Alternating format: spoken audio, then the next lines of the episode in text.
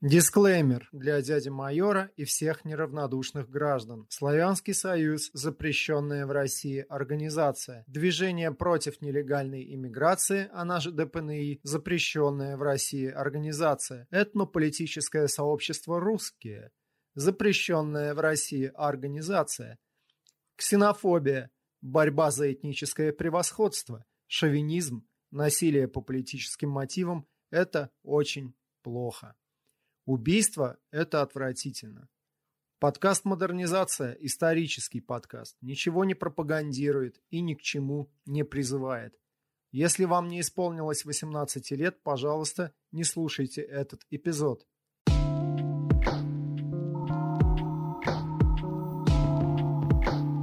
Продолжим рассказывать о духе 21 года. Основной массив интервью к подкасту был записан в апреле – в это время русский националист Дмитрий Демушкин не исходил со страниц оставшейся нелоялистской прессы. Он оказался очень востребованным и респектабельным комментатором. Во второй половине десятых годов Демушкин сидел по делу об экстремизме в Покровской колонии Владимирской области, где сейчас отбывает наказание Алексей Навальный. Тюремный опыт бывшего скинхеда, члена РНЕ, организатора русских маршей, перевесил остальные заслуги Демушкина. Александр Белов-Поткин, в прошлом лидер запрещенной ДПНИ, долго не соглашался дать нам интервью. «Я хочу, чтобы про меня все забыли», – мотивировал он. Но в конце концов согласился. «Эта история должна быть кем-то записана», – посчитал Белов-Поткин. Собственная тюрьма и забвение – это то, что осталось от движения русского национализма конца нулевых годов. Это тоже важный итог и урок на будущее.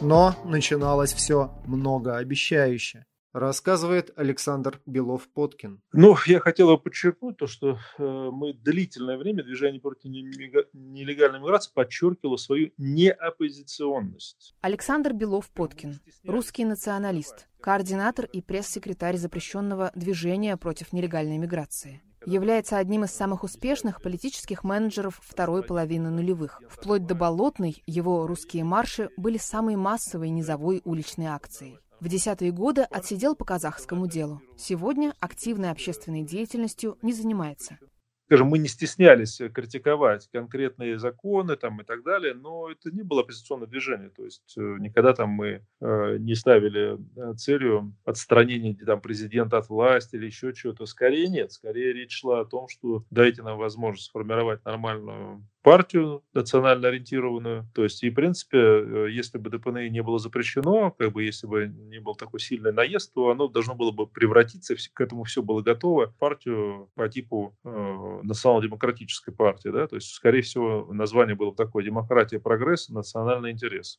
Рассказывает Дмитрий Демушкин. До 2011 года, до Болотной площади, абсолютно верно вы сказали, что больше русских националистов не выводил никто людей. Дмитрий Демушкин, русский националист. Во второй половине нулевых годов лидер запрещенного Славянского союза, позже один из лидеров запрещенного движения «Русские», один из организаторов русских маршей. В десятые годы отсидел по делу об экстремизме. Сегодня занимается поддержкой политзаключенных, пропагандирует здоровый образ жизни и принимает активное участие в освещении условий Покровской колонии номер два, где сидит Алексей Навальный. Поэтому, собственно, это была действительно большая уличная поддержка. Русский вопрос, он и сегодня является, ну, таким замороженным политически, но все равно очень актуальным. И действительно, уличный отклик был очень большой. У националистов никогда не было возможности зарегистрировать партии ни при Путине, ни при Медведеве. Несмотря на все его, его, его там, смягчение законодательства, нам партию зарегистрировать ни разу так и не дали. При том, что мы были самой многочисленной именно структурой силой в России, то есть по количеству штабов и региональных организаций мы превосходили всех на голову. Русский марш в 2013 году, чтобы вы понимали, был проведен в 100 городах России. Причем в Москве собрал в 2012 году до 25 тысяч человек. И поэтому мы в 500 человек не могли, как законодательство предписывало, зарегистрировать парк. Все попытки наши что-либо зарегистрировать и провести съезды заканчивались просто налетами силовиков, либо административным давлением на хозяев помещений и залов, потому что нас не допускали к этому процессу. Но в уличном сегменте, да, националисты до разгрома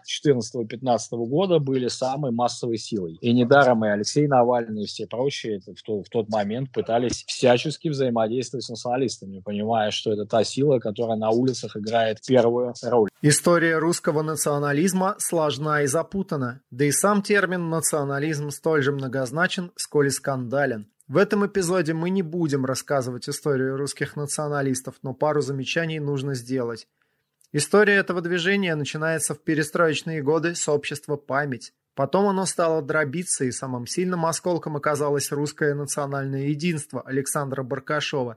Ни память, ни ее многочисленные наследники никогда не называли себя оппозицией, сторонились этого статуса, но и властью националисты не являлись. Более того, Кремль с ними последовательно боролся, несмотря на все заигрывания. Вот это главное, это ключевое, что нужно запомнить. Ух, редкий абзац сценария, где нет слова «запрещенный». Поехали!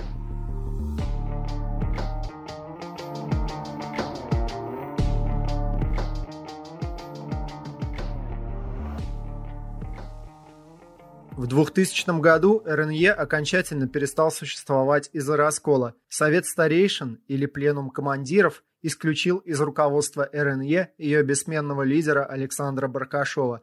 Отпочковался от РНЕшников и молодой и амбициозный юноша Дмитрий Демушкин. Еще в 1999 году он основал и возглавил движение «Славянский союз» СС, для тех, кто с первого раза не понимал, на сайте Союза под названием значилась подпись «Национал-социалистическое движение». Демушкин и его организации заигрывали с правыми скинхедами, а его сайт демушкин.ком был скорее субкультурным. Демушкин во главе новой ультраправой организации вдохновил патриарха русского национализма, главу общества «Память» Дмитрия Васильева, которого в кругах националистов все называли Дим Димыч. Он пожелал посвятить лидера Славянского союза свои наследники и вручить тому старый меч, который любовно называл Серафим. Это задумывалось как символический акт передачи силы и власти.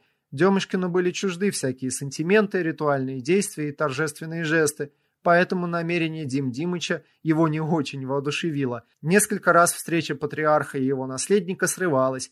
В последний момент Демушкин уехал на шашлыки, а лидер общества «Память» умер.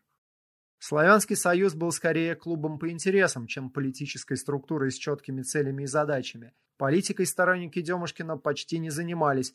Они предпочитали времяпрепровождение в правом стиле, занимались силовыми видами спорта, смотрели и пересматривали американскую историю Икс и Ромпер-Стомпер, болели за футбольные клубы, заводили блоги в ЖЖ, где в нике игриво писали цифры 1488. И тем не менее, у разномастных правых субкультурщиков появилась первая полулегальная организация. В этом, так сказать, историческая роль Славянского Союза. Напомним, что сейчас он запрещен в Российской Федерации. Рассказывает Петр Милосердов. Ну, за Демушкин ходили молодые люди, так сказать, которые, так сказать, там крепкого телосложения, спортсмены там, э, и любители, так сказать, там, поклонники национал социализму самого, так сказать, архаичного извода.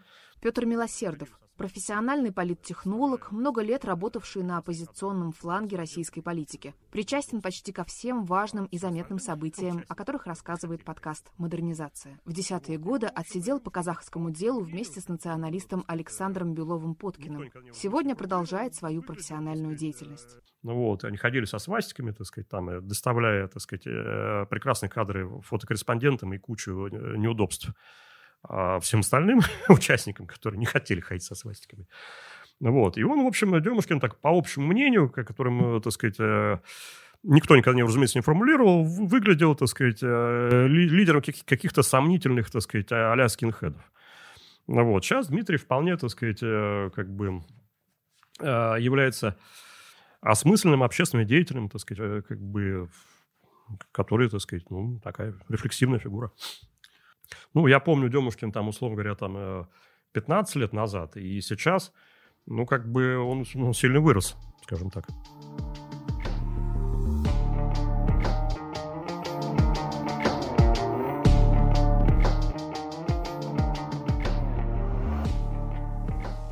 А вот появившаяся немного позднее организация движения против нелегальной иммиграции была принципиально другой структурой. Это были не правые скины-качки, а националисты с папочкой под мышкой. Сейчас бы их назвали альтрайтами, но тогда этого термина не было, и русские националисты, убедившись в тупиковом развитии прежних вождистских движений типа РНЕ, стали работать не от идеи, а от повестки. А повестка была следующая – борьба с мигрантами. Начавшийся поток нефтедолларов в России стимулировал российскую экономику. Из бывших союзных среднеазиатских республик в крупные российские города потянулись на заработки мигранты. С ними каждый день сталкивались самые необеспеченные слои российского городского населения, но щепетильность взаимодействия с мигрантами заключалась в том, что чаще под ними понимали не столько таджиков и киргизов, сколько чеченцев, дагестанцев, кабардинцев и других российских граждан. Из этих неустроенных регионов, где шла не объявленная гражданская война, в большие города потянулась молодежь. Далеко не все они желали интегрироваться. Они сплачивались в стихийные землячества, где-то рядом находились и пиковые, кавказская организованная преступность.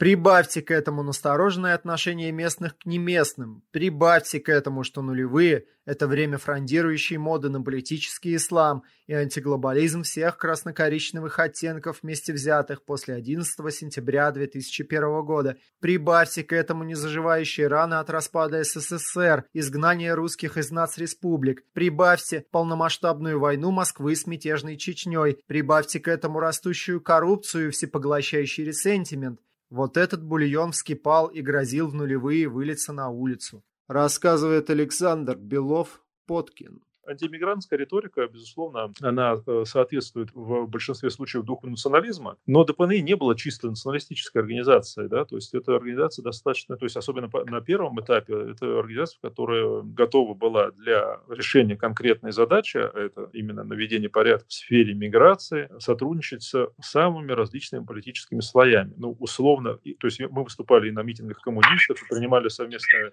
мероприятие э, с московским э, горкомом партии. Мы обучали членов движения наши, проводили семинар, как бы, и не считали в этом ничего зазорного. Мы общались с представителями демократических организаций, в том числе общались с радикальными националистами, предлагали ДПНИ как платформу, каким образом некоторые идеи националистические можно подавать в красивой форме, так скажем, без нарушения закона, и, соответственно, вызывать совершенно другой эффект, нежели там какие-то брутальные там э, образы там скинхедства там и так далее, которые тогда имело место быть, конечно. Тем не менее, да, можно назвать это как и популистское движение, как и движение национал-патриотов и националистов, то есть без разницы, потому что, к сожалению, или не к сожалению, а просто это надо констатировать, что какие политические определения на самом деле не отражают реальные картинки, э, потому что все гораздо шире и имеет свою специфику. Движение против нелегальной миграции это было именно просто движение против нелегальной миграции с элементами национализма. Рассказывает Алексей Сочник.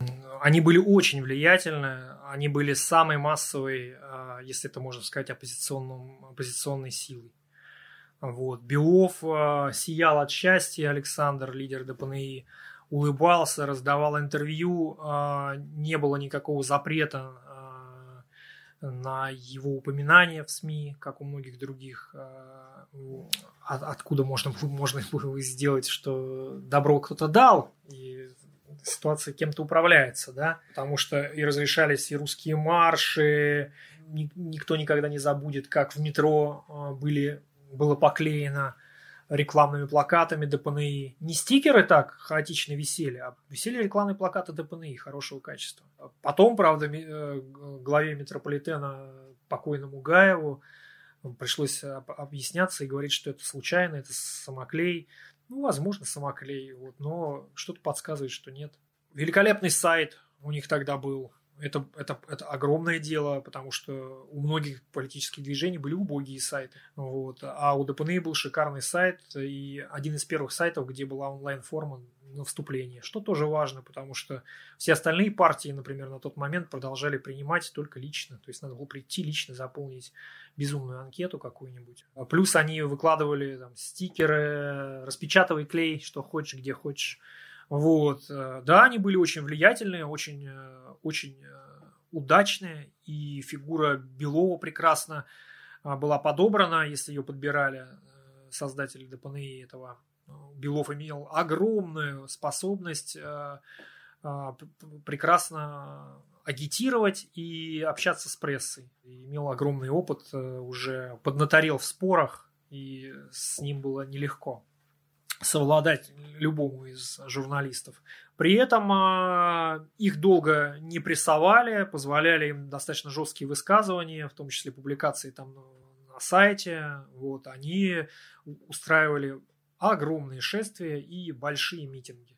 В целом, э, выполняя роль как тогда писали политологи, такой националистической э, пугалки.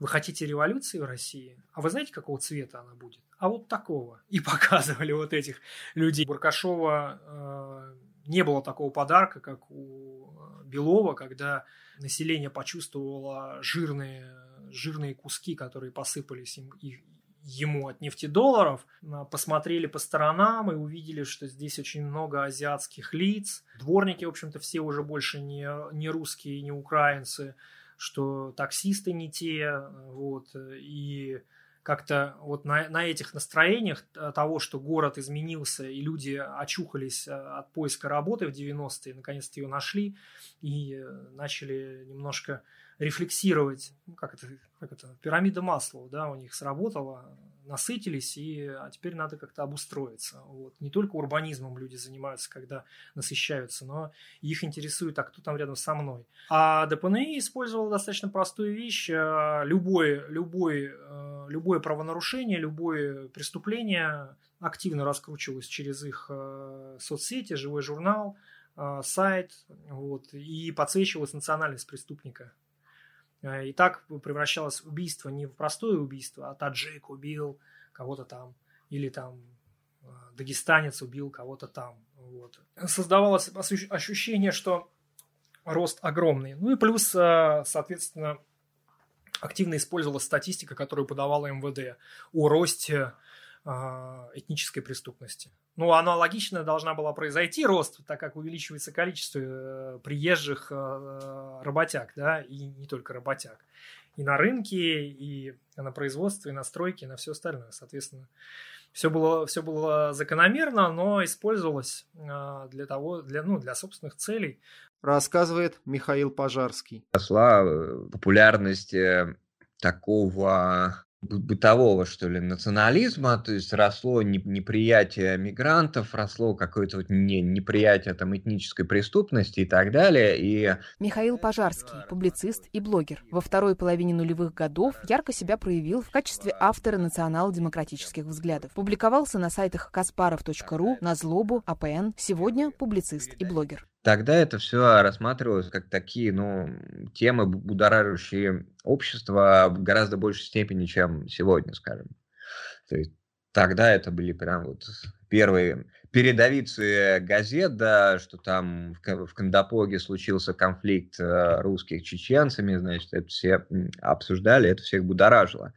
И когда вот, эм, кажется, в 2006 году был первый русский марш, э, кажется, первый и единственный, на, на котором я, собственно, побывал, и тогда это было прям впечатление, там собралось 5 или 6 тысяч э, людей на фоне того, что оппозиция традиционно собирает, э, собирала в 10 раз меньше, это всех очень впечатлило, и всем казалось, что вот это прям сила. Одной из первых ласточек грядущего стал конфликт подмосковном Красноармейске между местным населением и армянами летом 2002 года. Сразу после этого в СМИ появилась информация об образовании движения против нелегальной иммиграции, якобы от имени жителей Красноармейска. Движению сделали сайт, где публиковали информацию о целях и задачах. Например, предлагалось создать центры временного содержания для нелегальных мигрантов, проводить им экзамены на знание русского языка и истории, создавать мобильные отряды граждан для выявления нелегальной иммиграции и так далее. Само движение функционировало по демократическим принципам. Во главе ДПНИ стоял председатель Национального совета, который членами этого совета и назначался. Никакого вождизма или сумасбродства движение действовало как отлаженный механизм. Высоты подобной организации брала разве что запрещенная НБП периода Абеля. Рассказывает Александр Белов-Поткин. 2003 год, все правильно. Мне стало известно о движении против нелегальной иммиграции при следующих обстоятельствах. В городе Красноармейск Московской области э, произошла конфликтная ситуация э, между представителями армянской диаспоры и местными жителями. По-моему, были жертвы такой что-то наподобие массовой драки с погромом кафе. Насколько мне стало известно, э, местные жители назначили сход. Я один раз встретился с кем-то из местных жителей, будучи тогда помощником Дмитрия Ильича Васильева, Царство Небесное, это был руководитель общества памяти. И мой брат э, попросил меня, говорит, слушай, ну, наверное, было бы хорошо, если бы ты туда съездил от памяти, вот есть какие-то знакомые и так далее. Ну, короче, я туда поехал в составе э, нескольких участников э, движения памяти. Оказавшись на месте, где происходил народный сход и встреча с,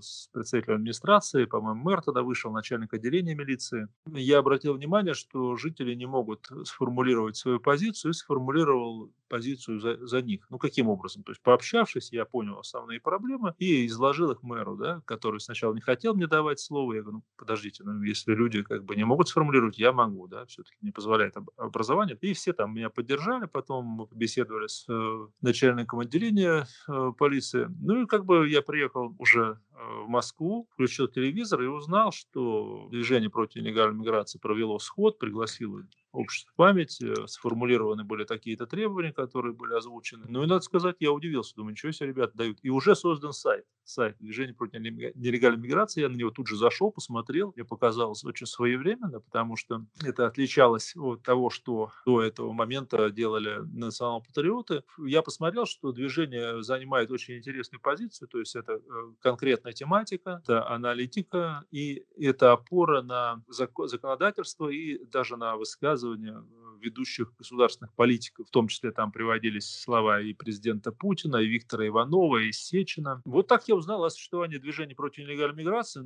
Приблизительно через 2-3 э, дня, опять же, мой брат просил меня, говорит, слушай, вот такая ситуация, ты же знаешь, что существует движение против нелегальной миграции? Да. Я, говорит, имею к нему отношение. Надо же, как интересно. И что?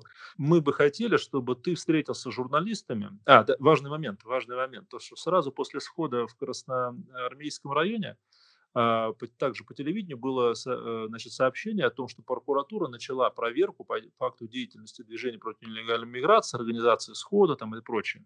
Ну и, соответственно, э, этот момент у меня остался, да, что кто-то там ведет проверку. И мой брат говорит, слушай, ты мог бы под псевдонимом встретиться с журналистами и пообщаться, рассказать о движении против нелегальной миграции, ты знаешь сайт, ну, как бы в таком э, ключе, как инкогнито. Я говорю, слушай, ну это же не прокатит, меня и так знают, кто я такой. Он говорит, ну, сделай то, что я прошу. Ну, я сделал то, что он попросил. Я встретился тогда, по-моему, был первый корреспондент из, по-моему, даже из «Огонька». Вот таким образом я стал невольным участником а, деятельности движения против нелегальной миграции и человеком, который под псевдонимом стал встречаться с журналистами. Значит, и моя, соответственно, роль впоследствии была именно в этом. Просто сначала пресс-секретарь, а потом э, руководитель Центра общественных связей движения против нелегальной миграции. И, соответственно, вот на этой самой первой встрече, поскольку я должен был э, встречаться инкогнито, я не должен был фотографироваться, это было условие встречи с журналистами, и у меня должен быть псевдоним, и я говорю, какой псевдоним ты избрать? Он говорит, ну давай вот Александр Белов, у нас же бабушка Белова, да? Вот и отлично, будешь Александр Белов. Ну так и было сделано. Рассказывает Петр Милосердов. Это, э, все предыдущие националисты предыдущего поколения, там, ну, условно говоря, там, Бабурин Сергей Николаевич, там, кто там был, там, Илья Константинов, какие-то люди родом из 93 -го года, условно говоря, да, они были уже архаичны к 2005-му. И, во-первых, они были краснокоричны в большинстве своем, то есть для них там Советский Союз был важен, как -то некая ценность, которую потеряли там. Там потом была важна вся эта Прохановщина, идея синтеза там красного и коричневого, а, вот, на чем газета «Завтра» так спекулировала годами, по до сих пор на этой педали едет. Вот. А тут пришли молодые люди, которые сказали, а нам нужен национализм европейского образца, там, условно говоря, Лепеновского, там, или там итальянского, там, Лига Севера, там, или еще какого-то вот такого европейского образца. Советский Союз надо забыть и оставить в покое, как бы, все, его нету. Там всякие идеи с православием, что надо обязательно ходить с иконами, ну, как бы это личное дело каждого. А наше дело, так сказать, э, строить, так сказать, национализм по европейским чертежам, то есть антимиграционные законы, соответственно, как бы э, на кону там защита традиционных ценностей, там, ну и так далее. Вот. Плюс как бы э, не стали тащить с собой архаику, ну, там Саша Поткин, другие люди из там 90-х, какие-то там кресты, там, хоругви, вот это все, не стали тащить, вот, а стали, так сказать, делать какую-то какую современную продукцию, которая уже, понятно, была молодому потребителю воспитанному в каких-то маркетинговых уловках. Вот. И люди стали приходить, поскольку это стало модным движем. Это просто это стало модно. ДПН это было модно, поэтому народ туда шел. А когда как бы, идет мода, там очень много людей приходит. В отличие от Демушкина, декларировавшего свою приверженность улице, Белов-Подкин происходил из среды кондовых националистов. Он был пресс-секретарем уже упомянутого Дим Димыча, а в 1999 году руководил его избирательной кампанией в мэры Москвы. Один из братьев Белова-Подкина погиб при обороне Белого дома в 1993 году. Другой брат, Владимир Басманов, тоже был русским националистом. Рассказывает Дмитрий Демушкин. Белов был один из первых, Саша, людей, которые сделали организацию националистов нового типа, которая очень активно и продуктивно взаимодействовала со средством массовой информации. Если все-таки Славянский Союз был больше такой а, военно-спортивный, такой с военным уклоном организации, которая была замкнута внутри себя, то ДПНИ это были менеджеры, которые хорошо взаимодействовали со СМИ и обществом. Они искали искали информационные поводы, приходили туда и принимали активное участие. И Александр, я еще помню наши диалоги в то время, он ну, видел, какие массовые акции проводит Славянский Союз в лесах где-то, да, там собирая сторонников, и он каждый раз задал вопрос, а почему это не снимается? И я в то время даже не понимал смысл, зачем нам это все снимать надо куда-то и с кем-то взаимодействовать. То есть у него был новый тип вот именно такой политической организации, и вне сомнения он был один из первых тогда. У них было намного более слабое слабая структура, не было четкой иерархического, как бы вот как у нас устройства. У нас все-таки мы замыкались больше на субкультуру, на спортивную составляющую, на вот создание именно вот этих подразделений структурных и так далее. Да ПНИ нет, это были обычные люди, которые даже с образом русского националиста в те годы не клеились для многих. То есть, то есть и здесь была, было принципиальное отличие. То есть Славянский Союз был, может быть, и крупнейшей организацией на тот момент, но мы явно в медийности уступали движению против нелегальной миграции. Так такой опыт окружения, трудолюбие и талант организатора через некоторое время вывели Белова-Подкина в высшую лигу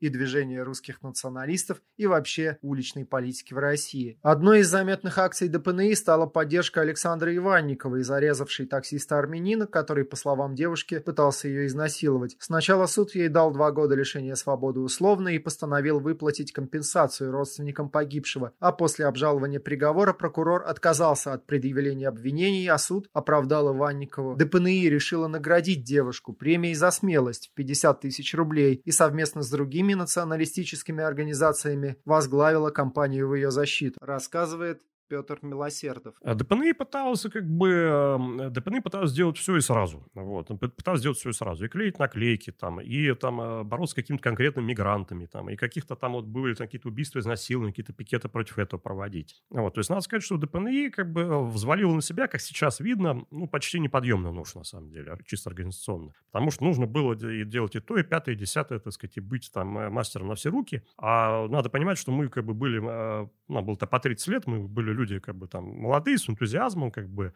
и многих вещей, ну, просто не понимали, насколько там трудоемко организационно. Вот, и как бы мы надрывались над всем этим делом, плюс э, как бы Саша еще э, Поткин, он еще пытался, как бы, он надрывался в каком плане? Он разрывался между, там, условно говоря, тремя полюсами. Это первое, это старая националистический, там, такая тусовка, да, где там были какие-то там а-ля маститы националисты, как они сами себя там величали, там, Севастьянов, например, например еще какие-то люди, которые постоянно ему там делали какие-то понукания, там, типа, вот, Саша, надо делать это так, а ты делаешь иначе, там, вот, ну, давили на авторитет. С другой стороны, а, был, была молодежь, там, а-ля скинхеды, ну, вот, это около футбольная публика. С третьей стороны были какие-то гражданские активисты, которые говорили, «А, Александр, надо как-то цивилизоваться, давайте заниматься в том числе там, проблемой застройки там, и проблемы там, трудовых там, прав там, и так далее, и так далее. Давайте как-то ну, на общую гражданскую повестку выходить. Вот. И Саша, так сказать, пытаясь удержать все, все как бы три этих самых э, части составляющих внутри как бы одной орбиты ДПНИ, да, как бы он разрывался. Он как бы делал то один шаг и навстречу одним, то другим, то третьим. В итоге это не нравилось никому, на самом деле. То есть, как бы, ну, там, у гражданских активистов смущали, так сказать, э, ребята в берцах с белыми шнурками, так сказать, там, э, старых патриотов там э, смущали там как профили какие-то там или анфасы каких-то там других лиц, да, недостаточно риски. Вот. В итоге, так сказать, Саша пытался, так сказать, выступить таким центром, да, который будет вот все это собирать, склеивать, равновешивать. Еще активисты ДПНИ совместно с жителями районов Сокол и Аэропорт в Москве выступали против установки памятника первому президенту Азербайджана Гейдару Алиеву, деньги на которые готова была дать азербайджанская диаспора. И Мосгордума передумала его ставить, рассказывает Петр Милосердов. Была такая история, расскажу, как, э, собственно, начиналось. Эм, это было 2005 год, 2005 год. А, дело в том, что я там баллотировался муниципальный депутат в Савойковском районе. Меня с выборов сняли, причем не один раз. Там, я им сорвал выборы, там, сорвал как, убедил людей проголосовать против всех. Пришли люди проголосовать против всех. Тогда выборы не состоявшими, там, пошли второй раз, меня снова сняли, но не суть. А у нас в районе Войковском а, существовала школа номер 223. А, и у нас существовала небольшая грузинская община в районе, э, которая пролезла там и на пост там, главы муниципалитета, так сказать, и а, грузинская община решила сделать школу с этноэтническим компонентом грузинским, 223 Народ сбесился. С какой стати там? Вот у нас русский там, район, так сказать, почему там назван как и грузинская школа? Что за, за фигня? Вот. И как бы я, как несостоявшийся муниципальный депутат, у меня там были дружественные мундепы, и как бы меня знал народ местный, как бы избиратели Войковского района, и мы как бы там э, решили совместно с ДПНИ провести акцию, большой сход по этому поводу. Сход получился огромный. То есть там тот секвира космонавта Волкова, я там, думаю, там пара тысяч человек собралось. Это было огромное мероприятие. Вот, я для этого мероприятия подготовил газету, там я все-таки профессиональный журналист. Там э, кто-то там подогнал газель арендовал, там кто-то там распечатывал там листовки, там ну, была проделана большая подготовка. Вот, могу сказать, что в результате мы победили, то есть как бы эту школу не стали делать с этим грузинским компонентом, это намерение было отменено. Вот, но это был такой очень хороший опыт взаимодействия гражданского. Потом кучу людей к этой истории потянули из числа местных жителей, ну, там перезнакомились там и так далее, и так далее. Ну, то есть это такой был первый успешный опыт, можно сказать. Это был июнь 2005, по-моему. Могу ошибиться. Или май 2005. Возможно, умение ввязываться в такие локальные конфликты, мобилизовывать граждан и разъяснить им, чего они на самом деле хотят, и составляло секрет организаторского успеха Александра Белова-Поткина. Он максимально дистанцировался в риторике от борьбы с абстрактным сионистским заговором, Соросом и прочими демонами прошлого. Активисты ДПНИ читали криминальную хронику и сетевые сообщества, выискивали поводы для работы и пропаганды, учились работать в фотошопе и шли на службу в официальные структуры. А запрещенные в России протоколы сионских мудрецов и Майнкамф были задвинуты далеко на заднюю полку. Рассказывает Александр Белов-Поткин. Мой брат э, был э, не публичным человеком, но реально именно он, то есть человек, который сейчас известен как Владимир Басманов, русский политэмигрант, он не хотел публичности и не хотел, чтобы было четко понятно, каким именно образом происходит управление движением. Поэтому управление было, так скажем, распределено сетевым принципом на э, несколько по большому счету, э, ячеек, которые могли действовать самостоятельно. Да? То есть это был некий такой зонтичный принцип, но тем не менее координация деятельности э, Совета осуществлялась именно Владимиром Басмановым и очень четко. Ну и поскольку мне были даны эти поручения, именно я а, появлялся на телевидении, выступал как руководитель ЦОС. Большинство людей, что такое ЦОС или Центральный Совет, ну непонятно же, да? Но они видели именно меня и, соответственно, ассоциировали движение с э, моей личностью. Вот. И также, поскольку в Центр общественных связей задача входила не только общение со СМИ, но и э, осуществление контактов с государственными и общественными организациями в том числе, то на большинстве переговоров э, различных внешних присутствовал, опять же, именно я. И, соответственно, мне нужны были некие особые полномочия, но э, есть маленький нюанс, да, то есть поскольку организация действительно по, по ну вот нисколько не обманываю вас, когда скажу, что это была настоящая демократическая организация, где действительно именно Совет принимал решения, и если даже настоятельные требования там, меня или моего брата как бы встречали сопротивление большинства, такое требование не принималось, да, то есть э, уважалась именно коллегиальность, да, то есть большинство решений старались принимать единогласно, если есть разногласия, то либо решение не принималось, либо оно принималось большинством, большинством. Таким образом, э, в общем-то, мое мнение стало восприниматься как мнение ДПНИ, договоренности со мной, опять же, в большинстве случаев, которые выполнялись э, движением, да, они стали восприниматься как договоренности с ДПНИ, поэтому, ну, в общем-то, я и получил такую вот известность уже как в новом неком обличии, да, как Александр Белов, руководитель Центра общественных связей движения против нелегальной миграции, ныне запрещенной экстремистской организации.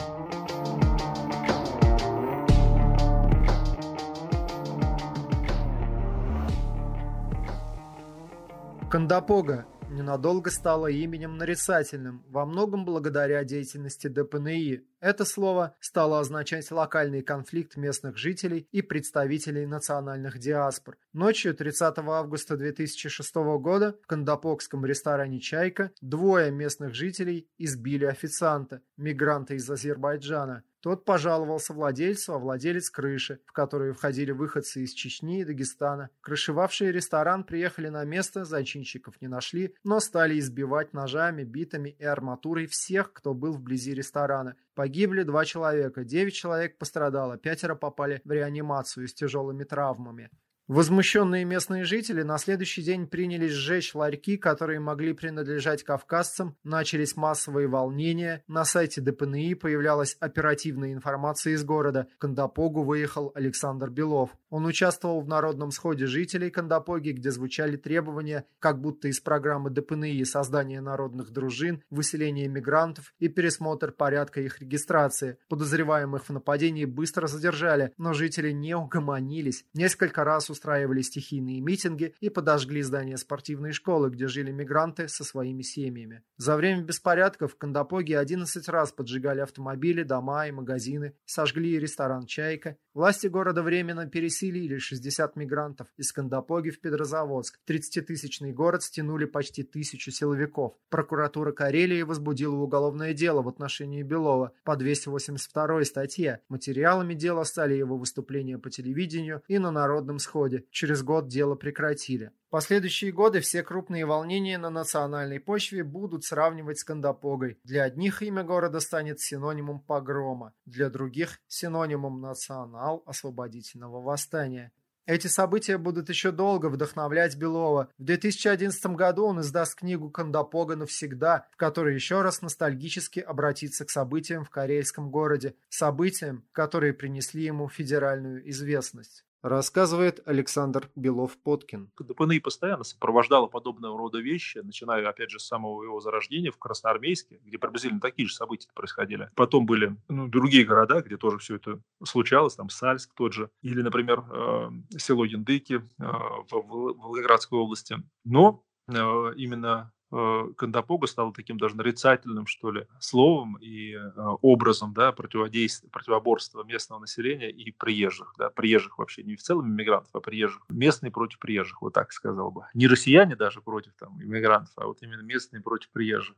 Ну, сейчас, я думаю, спустя многие-многие, э, так скажем, годы, когда можно называть вещи своими именами, я могу сказать, что без ДПН Кандапоги бы не было. Я имею в виду то, что повод, который произошел, если бы э, просто местные, если бы наши активисты, местные карельские, не обратили внимания, то на форуме э, в городе Кандапога обсуждается вот этот случай, ну, во-первых, о нем бы просто никто не узнал. Это раз. Во-вторых, люди, даже если бы организовались, опять же, они не были бы услышаны. Ну и в-третьих, они не были бы услышаны не только властями, но, соответственно, и реакции бы никакой не было. Даже если бы их услышали, но ввиду того, что отсутствует политический резонанс, это бы никаким образом э, не было, а, ну, не реализовалось ни их требования, ни, собственно говоря, какие-то законодательные моменты, никто бы на это просто не обратил внимания. Поэтому движение против нелегальной миграции помогло людям собраться, сформулировать требования, озвучить их, соответственно, сделать это достоянием всероссийской, даже всемирной общественности, и далее сопровождать это э, мест, ну, местных активистов, сопровождать в их деятельности впоследствии в течение нескольких лет. То есть контакты продолжались, э, их борьба э, за свои права, она, даже если они себя не называли движением против нелегальной миграции, она была под, так скажем, шефством, что ли, движения. Вот так вот очень грустно то, что наше государство опять э, сделало неправильные выводы из случившегося, да, даже власти, несмотря как бы я к ним не относился, а, пытаются бороться со следствием, а не с причиной. Причина была именно неправильная организация миграционной политики, коррупция на местах э, и бездействие правоохранительных органов значит, на беспредел или какое-то негативное, неадекватное поведение приезжих и нереагирование на жалобы местных жителей. Вот причины но почему-то решили, что бороться надо с проявлением национализма. Хотя не национализм является как бы причиной кандапоги как таковой, да, вот как явление нарицательного.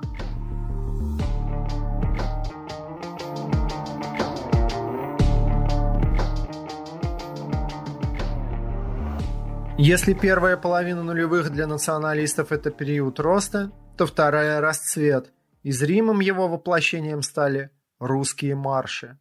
В это время российские власти покусились на переформатирование повседневности. В 2005 году, день Октябрьской революции 7 ноября, при Ельцине переименованный в День примирения и согласия, перестал быть выходным. Вместо 17 года придумали 17 век. Выходным стал 4 ноября в честь освобождения Москвы Мининым и Пожарским от польско-литовских захватчиков. Назвали его Днем народного единства. Чтобы торжественно ввести в празднование новой даты в обиход, власти придумали нечто более крутое, чем концерт Олега Газманова на Васильевском спуске. Они придумали акцию под названием «Правый марш» и доверили ее проводить Евразийскому союзу молодежи Александра Дугина, в те годы стремительно входившего в сон негласных идеологов путинской России, рассказывает Дмитрий Демушкин. Ну, история это довольно давняя, то есть русские националисты давно хотели найти и определить какую-то дату, которую сделать неким своим днем. Средства массовой информации очень упорно долгие годы навязывали нам вот этот вот 20 апреля, день рождения одного австрийского художника, и мы как бы, ну, я не видел никакого смысла в этом дне, как бы, конечно, он абсолютно не может быть днем русского националиста. И, соответственно, давно была эта идея какой-то день найти. И когда началось вот обсуждение в узких кругах вот этой колварной идеи. Ну, она прежде всего, администрация президента тогда это делала, конечно, против коммунистов, чтобы это 7 ноября заменить на некий вот этот день какого-то национального единства, наполнения идейного, которого абсолютно не было. И когда мы узнали, что как бы все планируется, мы, конечно же, этот день с удовольствием решили забрать. Еще это было удобно, потому что это новый праздник, который бы не имел своих какой-то там истории, да, плохой дискредитирующий для нас. Поэтому мы а, все силы тогда кинули, чтобы в 2005 году это первый раз праздновалось. Тогда это все Кремль спихнул в спешном режиме на Дугина и его там ЕСЕ, ЕСМ, Евразийский союз молодежи. И, собственно, начались переговоры. У Дугина как бы была эта идея, но не было абсолютно людей. Он обратился тогда к националистическим организациям фанатским в надежде, что а, мы соберем ему массовку. Но, правда, сразу определил там на первом же заседании, что вот типа таких, такого, как Демушкин, чтобы не было. Мы там очень здорово поругались. Ну и после этого мы окончательно то есть решили забрать все это шествие. И, собственно, Дугин уже принес там своих бесчисленное количество знамен различных, которые благополучно там остались и лежать где-то. Единственное, что он смог сделать, это запретить централизованно внести какие-либо палки для знамен, чтобы якобы ограничить, ну, прежде всего, меня тогда и там таких еще ряд участников довольно радикальных, чтобы не было ничьих вот таких политически неблагонадежных знамен. Ну, мы все равно этот вопрос тогда, то есть, порешали. Вот, пришли, несмотря на то, на митинг, его фактически захватили, и все средства массовой информации вышли на следующий день с фотографиями, с нашими активистами, с нашими флагами, с нашими заявлениями. И фактически Кремль, он ужаснулся от этого праздника, который сам же сделал, и его захватили националисты. В следующий год уже была идея вообще его отменить. Рассказывает Александр Белов-Поткин. Значит, э, ну, есть э, ожидания, есть реальность. Надо сказать, что русский марш, он превзошел наши ожидания. Но зато он подтвердил правильность выбранного пути и правильность подхода, будем так говорить. Да? То есть это под, была попытка, и она, в общем достаточно удачная, я считаю, не ругаться друг с другом, да, то есть найти некие ключевые слова и стараться двигаться в каком-то формате едином, э, без разделение на идеологии. Ну вот если я вам спрошу, там, а чем э, различается там, идеология, там, не знаю, Национально-державной партии России и, например, не знаю, там, РНЕ, там, да, но только узкий специалист вообще что-нибудь расскажет, я вам скажу. Ну, так вот. Поэтому есть общие штрихи, которые э, в буквальном смысле являются такими месседжами, э, которые в массовом сознании воспринимаются. Вот если их правильно вычленить, правильно сформулировать, они дадут эффект соответствующий, в, опять же, в, масс, в массовости. Да? Еще тоже важный момент, вот э, разными способами, вы знаете, до изобретения пенициллина э, лечили, так скажем, заболевания, но не было, ну, так сказать, недостаточно эффективно, люди мерли. А вот пенициллин, попробовали, и вот он как распространился. То есть мы предложили лекарство, которое, елки-палки, вот, пользуется спросом, потому что оно эффективно. То есть э, что не хватало, если говорить именно о русском национализме? Нас мало, у нас ничего не получится, мы не можем организоваться и так далее. Мы взяли просто по науке все это сделали без э, особых... То есть у нас был понятный опыт э, деятельности и в обществе памятников, у меня, так и у брата, так у некоторых людей, прошедших там и РНЕ, и другие организации. Но в целом это было сделано просто по науке. Тоже важно.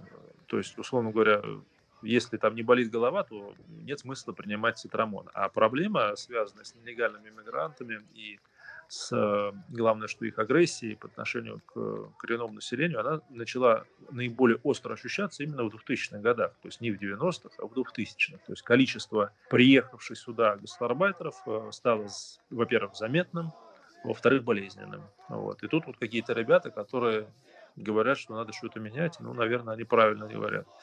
То есть ничего такого сложного нет. То есть если бы мы, например, проводили что-либо-нибудь ну, с другими лозунгами, ну, например, которые я, я сам анархист, может быть, вы знаете про это, но если бы я э, проводил русский марш, например, с лозунгом «давайте установим царя», э, это бы не, было, не пользовалось бы таким эффектом. Или если бы мы проводили русский марш так, как этого бы хотелось э, тогда кремлевской администрации.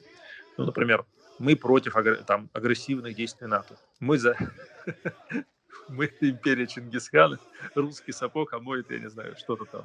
Русский сапог свят и так далее. Ну, вот как это делала Евразийский союз молодежи.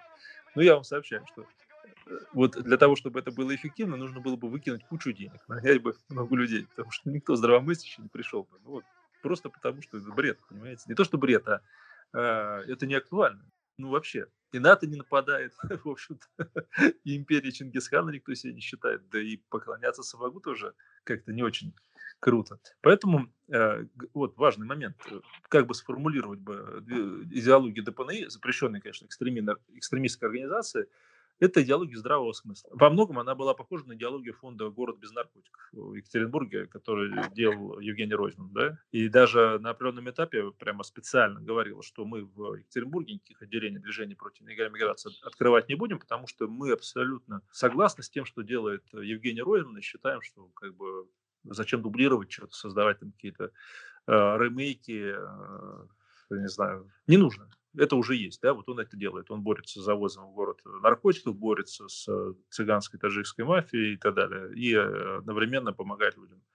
То есть здравый смысл, адекватность и немножко технологичность. Вот успех. Дугин и его евразийцы принесли с собой много собственной атрибутики, потому что остальная была запрещена, но марш в итоге захватили представители Славянского союза Демушкина вместе с ДПНИ, они пронесли свои знамена и отобрали у дугинцев древки. Участники шествия прошли от метро Чистые пруды до Славянской площади на Китай-городе, где устроили митинг. На нем выступали Александр Белов-Подкин, Егор Холмогоров с иконой Богородицы в руках и другие. По данным участников акции, на нее собрались около пяти тысяч человек. ГУВД Москвы говорила о двух тысячах. Информационные агентства публиковали фотографии с зигующими молодчиками в центре столицы. Это был скандал.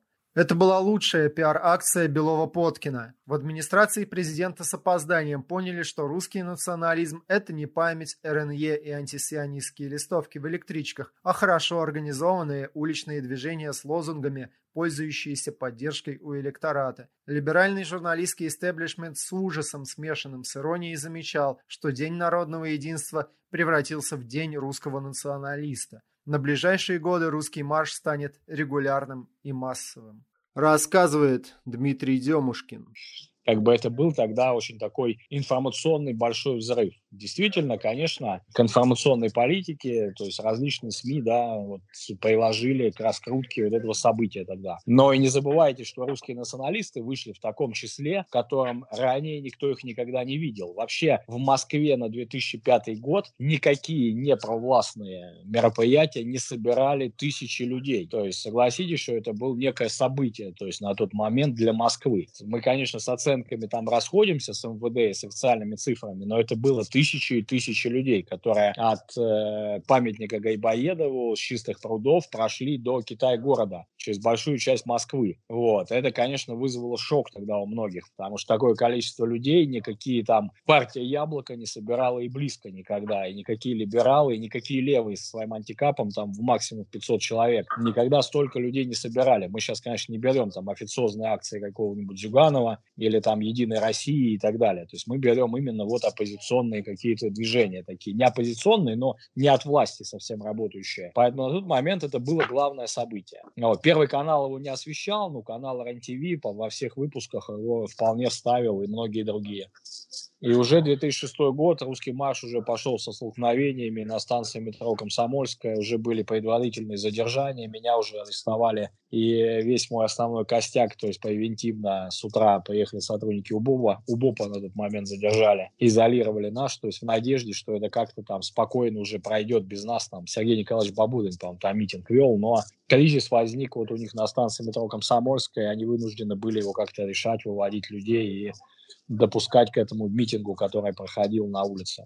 В 2006 году в мэрии не согласовали шествие до Театральной площади, и большинству националистов пришлось присоединиться к митингу движения Сергея Бабурина «Народная воля». На следующий год акцию согласовали на набережной Тараса Шевченко с митингом у гостиницы «Украина». Это номинально был центр, но совсем не прогулочные места. 2008 год стал знаменательным. Появилась организация «Русский образ» Ильи Горячего, которой власти разрешали буквально все. Разрешили и шествие, и митинг, к которому присоединились системные деятели вроде того же Бабурина. Еще выступал вышедший на свободу полковник Владимир Квачков. Его обвиняли в покушении на отца постсоветского капитализма Анатолия Чубайса. Горячев не пустил на свое мероприятие сторонников Демушкина и Белова-Подкина.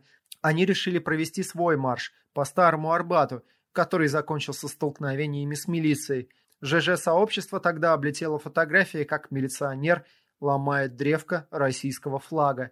Рассказывает Дмитрий Демушкин.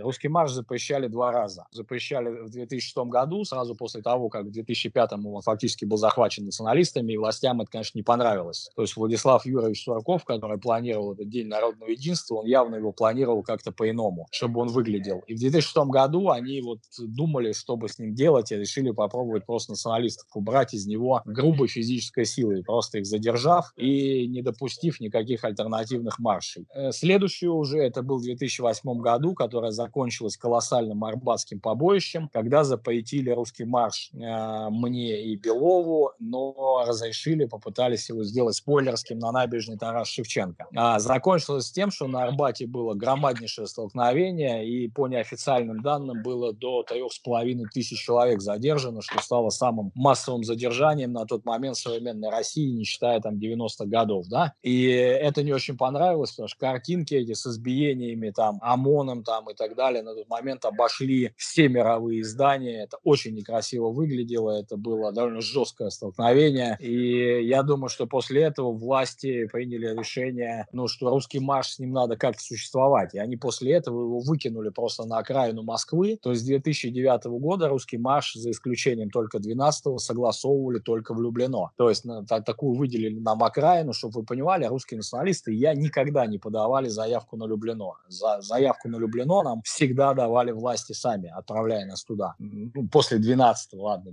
11 12 уже проводили э, более узкий круг лиц, то есть в основном этим всем занимался я, собственно, и были еще люди, которые там ну, чем-то там нам помогали и организовывали. То есть я, ну и Александр Белов, может быть, еще там присутствовал, тоже он там какую-то там часть финансового времени на себя тянул, потому что это мероприятие было дорогостоящее, мы скидывались деньгами с ним тогда на пару, и э, техническую организационную работу уже она вся на тот момент свалилась на меня. Но, собственно, организации были запрещены уже на тот момент, то есть был запрещен Славянский Союз, они запрещены в 2010 году, в 2011 запретили движение против нелегальной миграции, мы создали в 2011 там же уже этнополитическое объединение запрещенное, тьфу ты, блин, все повторять приходится. Эпо-русские, эпо-русские я уже стал главой Высшего национального совета и главой же исполкома, то есть исполнительной всей власти. И на тот момент эпо-русские, ну, на 99% собственно и проводила русский марш, Рассказывает Александр Белов-Подкин. В 2006 он был почти запрещен и, и проведен большими задержаниями. Ну,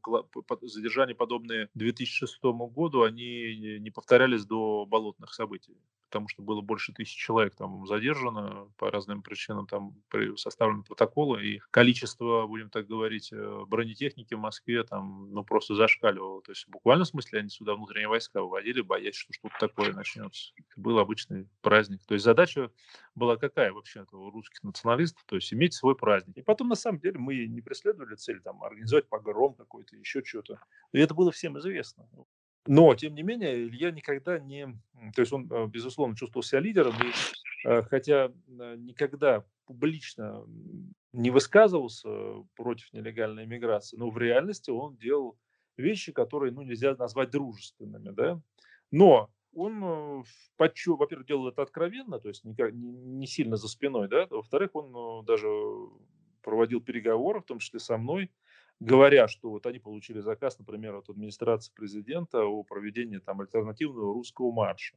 Вот. И, конечно, он бы не против был, если бы я там оказался, но, скорее всего, это э, будет э, неправильно оценено значит, в администрации. Да. Соответственно, я говорю, ну хорошо, например, я не, не приду, но движение против нелегальной иммиграции может прийти? Да, может, но без знамен. Я говорю, хорошо, я согласен на эти условия, но условие такое, хотя бы одно знамя. То есть мы приходим, мы говорим, что русский марш движение против нелегальной миграции принимает участие в акции, там, вот, которую вы проводите под эгидой Российского общенародного союза по заданию администрации президента, вот все, мы все, все знаем, согласны, но мы все равно приходим туда, потому что это день посвящен Дню национального единства и Дню памяти освобождения значит, Москвы от оккупантов польских. Значит, мы туда приходим, и у нас будет только одно знамя. Обещай мне одно знамя, и я не провожу. То есть я убеждаю оргкомитет не проводить альтернативных русских маршей. Да, кстати, важным моментом было то, что администрация была не против, что весь русский марш пришел туда, кроме ДПНИ. И все, вот поскольку не удалось договориться, а, что даже одно знамя мы можем поднять, да, то, соответственно, было принято решение, что русский марш э, значит, на колени не встанет, в загон не пойдет, русский марш идет на Кремль и объявлен сбор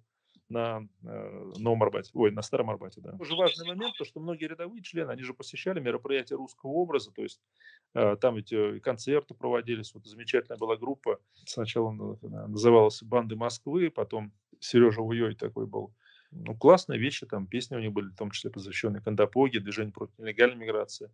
Вот. Но многие не знали о, там, скажем, специфических взаимоотношениях, то есть они были такие, как сказать, ну, не афишировали широко о взаимоотношениях, например, с Симуниным там или с Мищенко, ну, не говоря уже о какой-то другой стороне. Поэтому было непросто. Вот, непросто. Рассказывает Роман Попков. Коллективный приз – это коллективный оргкомитет русских маршей. Тут э, трудно кого-то выделить, но выделим двух. Демыштина и, э, и Белова-Поткина. Э, вот эти ребята, конечно же, были крайне э, интересными в то время, крайне важными. Никогда, ни до, ни уж тем более после, русский национализм политически не был в такой хорошей форме, как вот в эту э, эпоху, описываемую, да, изучаемую нами и вами. Даже в эпоху 90-х, когда там э, РНЕ там всех пугала, там Таня Меткова там вытаращила там глаза там всех пугала в эфире НТВ съездами РНЕ, даже тогда не был национализм русский настолько э, представлен на улице, настолько решителен, да, э, э, это во всем проявлялось там, начиная от каких-то партизанских жутких, которые там мы все осуждаем, э, акции прямого действия, да, там ультраправых разных ребят, да на улице, и заканчивая грандиозными массовыми маршами, на которые выходили там не только субкультурные, какие-то бритые чуваки, но и обыватели, да, обычные. Вот это было такое явление. Рассказывает Петр Милосердов. То есть, да, мероприятие, которое должно было носить казенный лакировочный характер какой-то к Дню национального якобы единства, было перехвачено, так сказать, бодро ДПНИ и стало, так сказать, э, символом, так сказать, антимигрантской повестки, в первую очередь, националистической. Была следующая история, я наблюдал ее, эти комитет русского марша. Сидят, сидят, условно, там какие-то хоругвеносцы, там, назовем их там, да, так, есть, есть, есть такая тусовка. Говорит, мы хотим, чтобы мы шли там а, в правом фланге, условно говоря, там, второй колонны. Хорошо, давайте. Только может там не вправо, а в левом. Да, хорошо, давайте. А вот мы хотим там поставить такую коробку, там, говорил там Демушкин. Там, Демушкин говорит, хорошо, давай только ты не проноси флаги со свастикой. Хорошо, говорил Демушкин. Потом приходила еще какая-то тусовка там. Потом там все Рогозин, который говорил, вот давайте порядок выступления определим. Это было очень важно. Это было офигительно важно, порядок выступления на трибуне. При том, что их никто не слушал. То уходили после первого, когда обычно Саша выступал, потом все расходились, Саша Поткин. Вот, то есть это было, по сути, надувание щек, где все надули свои щеки, так сказать, а потом как бы менеджментом занимался, условно говоря, ДПНИ. Рассказывает Михаил Пожарский а, трех националистов а, запереть в комнате, то мы получим двух это непримиримых а, идеологических оппонентов и одного еврейского шпиона в итоге. Просто единым был только первый русский марш, а вот начиная уже со второго, они начали размножаться почкованием. Там, значит, а, один был ДПНИшный, другой, ну, я уже вот э, э, не помню, чей именно и как, но вот э, я помню, что второй русский марш, их было уже два. Потом там уже было три, там чуть ли не четыре, значит, и так далее. И все это, и все это дробилось, дробилось. Эм, становилось все меньше, все менее презентабельно, все менее похожим на, на что-то приличное и так далее. Поэтому, собственно, ходить туда совершенно не хотелось. Мне не кажется, что русский марш, он, в принципе, стал, стал каким-то крупным событием. Да? А, мне как раз кажется, что крупным событием был первый русский марш, и Собственно, массовым явлением этот э, первый русский марш стал э, не, не поэтому, а потому что там было ДПНИ, которое э, э, умело тогда инкорпорировала вот эти все настроения такого бытового национализма, мигрантофобии, борьбы с этнической преступностью и так далее. Потому что, ну, где-то в, э, середине ну, нулевых это вот реально воспринималось как э, серьезная проблема. Да? То есть я сейчас э, не готов говорить о цифрах, э, как они были тогда и как э, сейчас, ну, я, я вот помню, что у публики тогда это было на, на слуху. И главным образом на тот русский марш собрались не какие-то профессиональные националисты, а именно вот обычные люди, которых, э, грубо говоря, э, задолбала там этническая преступность. Да? А, вот, это были совершенно такие обычные граждане. А чем дальше дробился русский марш, тем больше, э, тем, тем меньше там становилось так, таких вот обычных адекватных горожан, и тем больше становилось всяких типа профессиональных правых. А профессиональные правы, это вот если их всех собрать, то время. Это значит, э, половина будет э, каких-то дурно пахнущих, э, похожих на бомжей старых национал-патриотов, и другая половина, это значит, будут скинхеды, которые будут еще смотреть кого бы избить. В общем, это зрелище такое как бы сомнительное. И вот эта вот э, деградация русского марша, она происходила постепенно, постепенно на протяжении нескольких лет, и вот он э, становился все хуже и хуже, позорнее и позорнее, поэтому я, в принципе, не думаю, что там было что-то крутое, чем следует гордиться, на самом деле. После этого русский марш власти решили перенести подальше от центра, стали предлагать организаторам Люблино, и то, на что, например, сторонники Лимонова никогда бы не пошли, националистов устроило. В Люблино несколько раз проводились многотысячные шествия, в одном из которых поучаствовал живший как раз неподалеку Алексей Навальный. По огромной улице Перерва на юго-восточной окраине столицы Каждое 4 ноября выстраивались и медленно под бой барабанов шли колонны националистов и сочувствующих. Здесь можно было встретить сталинистов, монархистов, национал-демократов, скинхедов, казаков, язычников, да кого там только не было. Над колоннами реяли партийные знамена с разными вариантами свастик, но выделялась всегда единая и общая для всех имперка – черно-желто-белый флаг. Рассказывает Павел Никулин. Я очень любил русский марш как журналист, если честно. В 2008 я ходил на русский марш, и впервые тогда увидел как раз русский образ движения. Мне запомнился он тем, что они шли и по бумажкам читали. я вот эстетику пытался всю эту зафиксировать как-то, пытался понять, э, как это все функционирует. Да? И очень много для агитации сделал Яроврат. Это такой э, очень странный, не знаю, жив ли он вообще. Это такой деятель ЖЖ, который абсолютно какой-то писал э, эзотерический технократский ад, и у него были какие-то очень смешные стикеры, типа котики идут на русский марш, Равшан и Джамшут не идут на русский марш, это герой нашей Раши. Ну, есть он делал мемы, он был очень, на самом деле, визионерским чуваком, который в свое время немножко перегнал что, наверное, интересно, мне нравится реально та же формулировка, которую использует Маша Мурадова из Центра Сова. Русский марш – это традиционный смотр правых сил. И на хорошем русском марше присутствуют все и идут все одной этой гигантской длинной колонной. сначала Харугви, обязательно какие-нибудь там НС-чуваки, имперцы такие, имперцы сякие, всякие вот нацдемы, регионалисты, имперские флаги, такие, сякие, большая часть э, не доходит, конечно, до конца. Вот. Э, очень разная эстетика от каких-то там...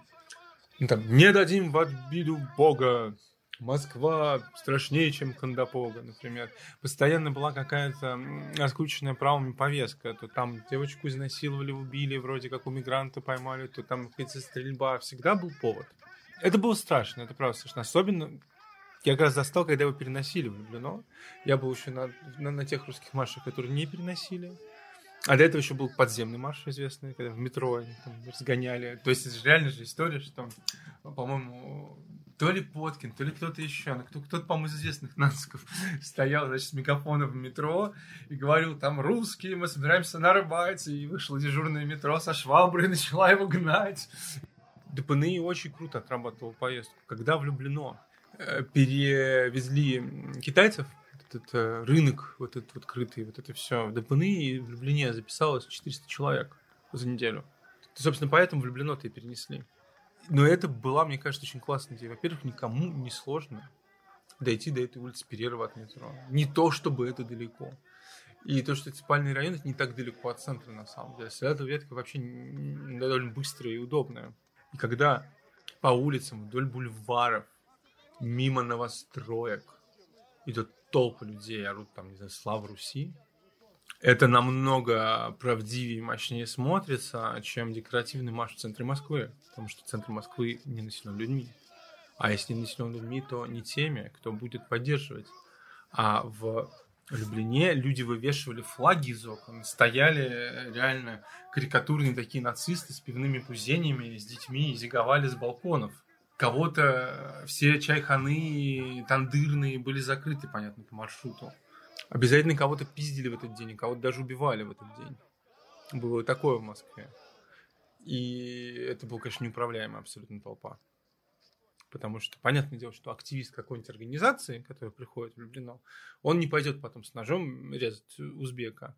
А молодой скинхед, который придет и это нахватается этой пассионарностью, он может пойти и порезать, потому что он один сам по себе рассказывает Дмитрий Демушкин. Слушайте, и да, и нет. Вот. С одной стороны, я абсолютно с вами согласен, что лучше ходить хоть где-то, чем нигде, да. И широкая, действительно, Первая, эта улица, она в спальном районе Москвы много лучше, чем какая-нибудь набережная Тарас Шевченко, где вы в загоне, и вас никто не видит. Но опять же говорить, что это самое лучшее место, нет, это не так. Намного лучше это Тверская или Ленинский проспект, либо еще что-то. Но нам же не давали этих альтернатив выбирать. Поэтому, с одной стороны, стороны, я согласен с теми, кто вам говорил, что Люблено место удачное, но с другой стороны, если бы нам предложили центр, мы бы абсолютно точно бы отказались бы от этого Люблено. И я считаю, что в 2012 году в центре Москвы прошел один из самых удачных русских маршей, и никто не жалеет, и мы тогда от Люблено отказались, хотя и были у нас сомнения, потому что и численность была согласованная в три раза меньше, территория, по которой мы шли, была, ну, фактически безлюдной, да, потому что там не было действительно жилых зданий и так далее. Но вы же понимаете,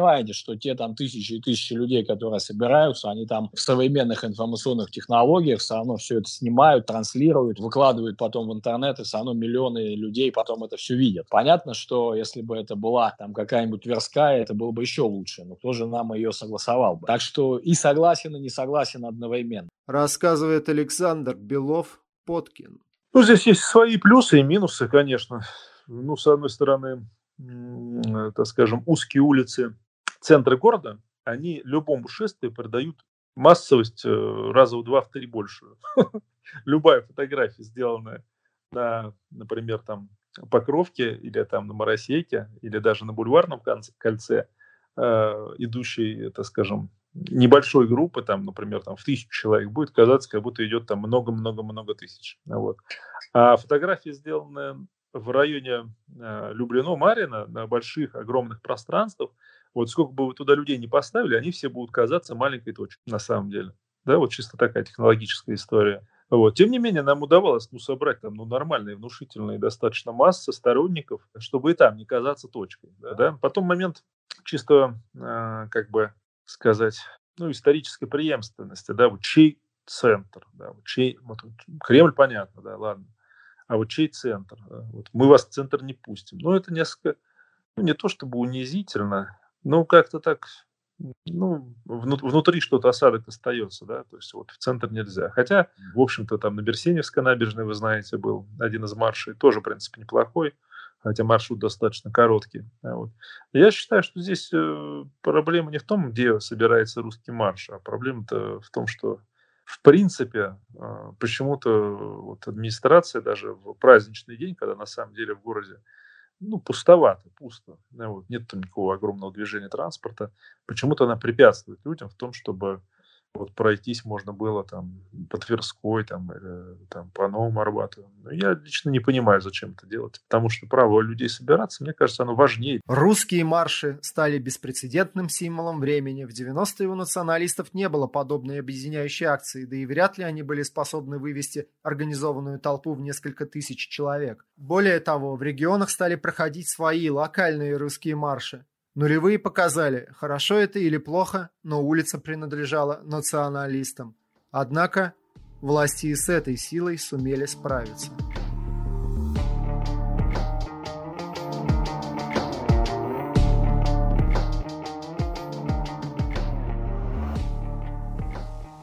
Итак, националисты из чего-то страшного и маргинального превратились во влиятельную уличную политическую силу, но их партийных знамен не было ни на маршах несогласных, ни на стратегии 31. Лидеры националистов вполне сознательно не называли себя оппозицией. Они надеялись договориться с властью по решению своих ключевых требований, рассказывает Александр Белов-Поткин. Значит, были ли контакты с э, несистемной оппозицией? Да, они были, но не было таких вот э, совместных акций, то есть мы сознательно от них, так скажем, уклонялись. Вот. Хотя встречи, опять же, вот я встречался с Горькимовичем Каспаровым, Владимир Басманов встречался с Лимоновым, насколько мне известно. А, и э, вообще идея вот этой коалиции а, «Другая Россия», на мой взгляд, ее авторство все-таки за Каспаровым, э, мне абсолютно было понятно, что он, какие цели он преследует. Во многом я с ними был согласен, и я видел, что это искренний человек, но на том этапе я был не готов стоять в одном ряду с Лимоновым, соответственно, Каспаровым э, и Касьяновым и выступать э, ну, за некие такие общедемократические ценности. То есть я считал, что это навредит, э, помешает создать э, политическую партию, но, ну, навредит и так и без того непростому положению, так скажем, националистов. Мне казалось, что да, еще можно было что-то придумать, и были некие, так скажем, дружественные силы, э, ну, как в виде конкретных чиновников, которые, ну, предостерегали от подобного рода союзов и говорили, что, ну, и так-то уж тяжело вас там, типа, закрывать глаза, да, то есть давно бы запретили, а вы еще с оппозиционерами хотите связаться, вы чего?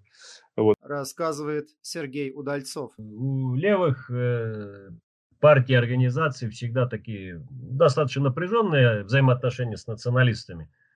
Но, опять же, эти отношения проходили разные этапы, они эволюционировали.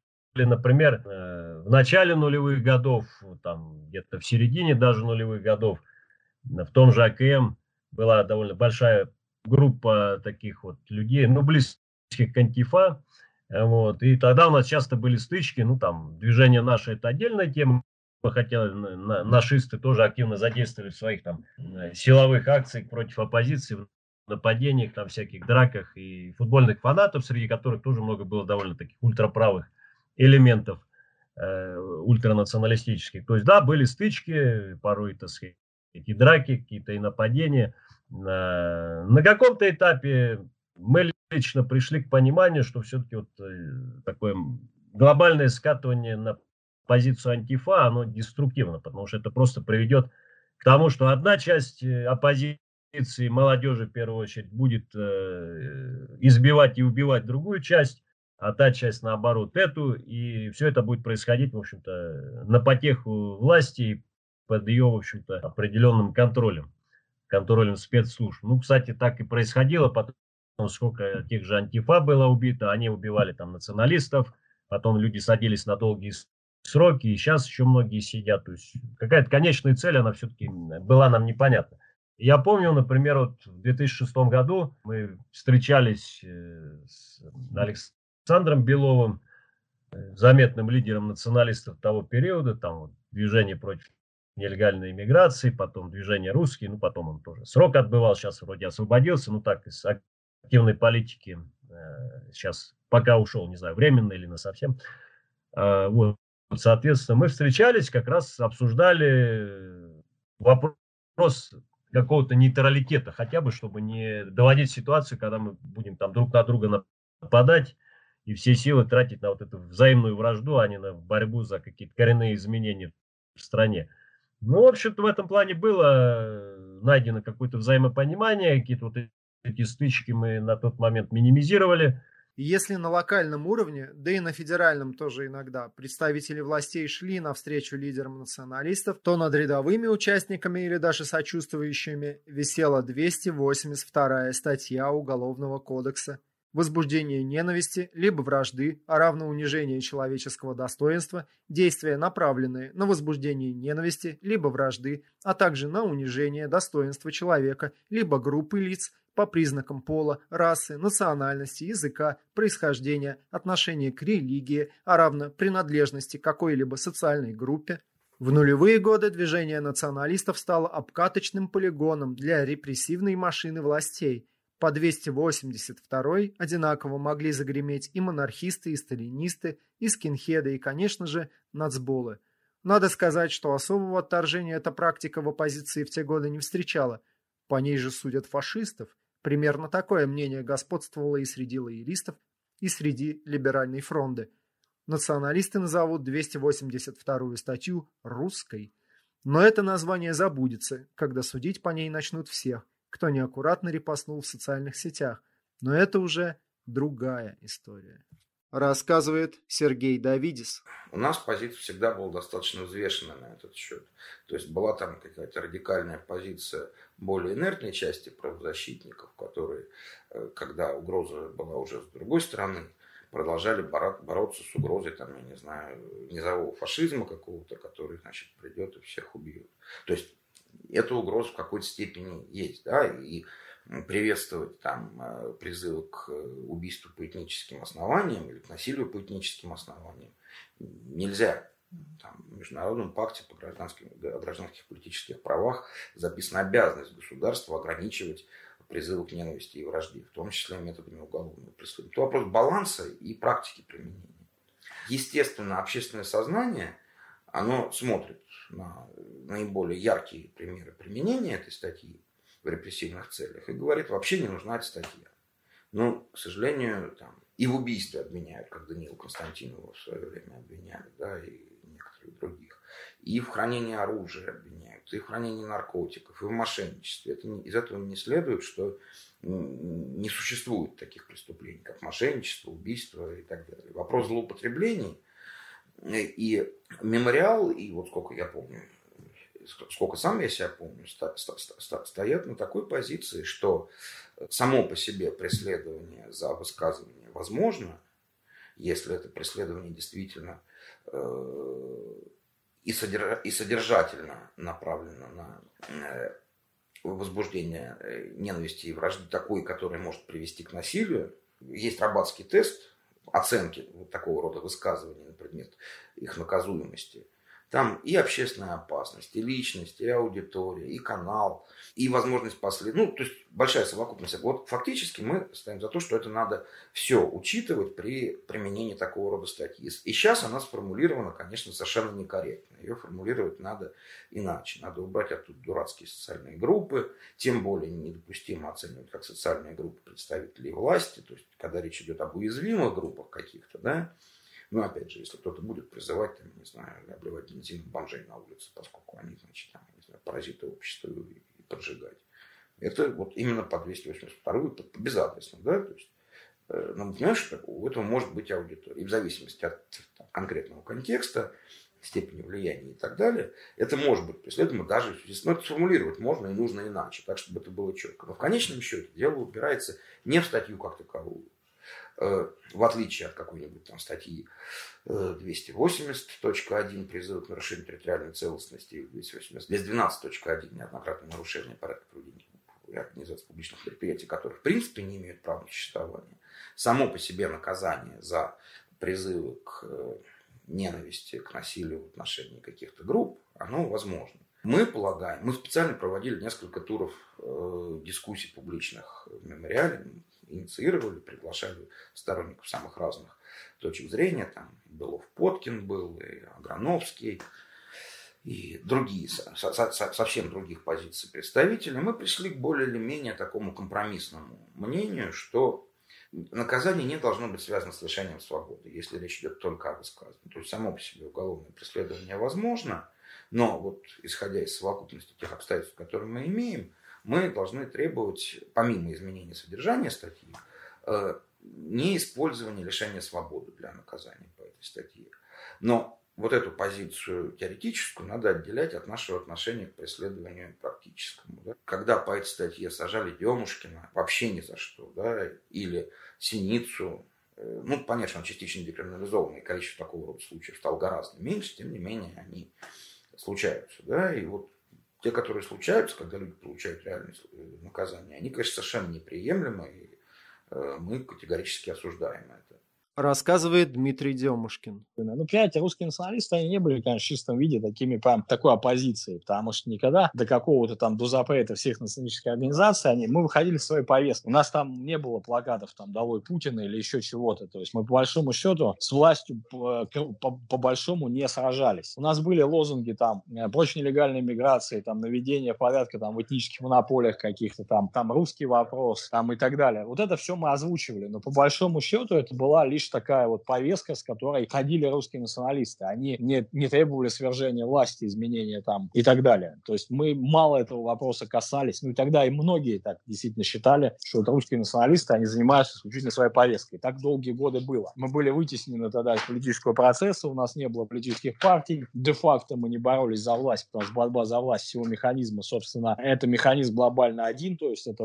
участие в выборах. А как можно участвовать в выборах, если у вас нету партии, да и националисты журналисты индивидуально никогда на выборы особо не ходили. Видите, ситуация сейчас меняется, и отношение в оппозиционной среде абсолютно меняется. Если а, мы берем начало 2000-х годов, то взаимодействие там с либералами и демократами, оно было абсолютно невозможно. Потому что на тот момент многие деятели от э, либеральной оппозиции как раз и занимались тем, что боролись с русскими националистами, получая на это гранты и писали доносы на того же Демушкина с требованием посадить его по 282 статье. Сегодня же ситуация абсолютно иная. Сегодня эти же самые люди также садятся по 282 статье, и их организации также признаются запрещенными и так далее в России. То есть ситуация изменилась. Те люди, которые на меня тогда писали доносы, они сегодня сами выступают все за отмену 282, 2, там, 200 12 280 статей там репрессивных и так далее. Рассказывает Станислав Белковский. Мечта русского либерала – это вернул, чтобы Владимир Путин вернул, приезжал к любящей груди. Да, и ничего больше.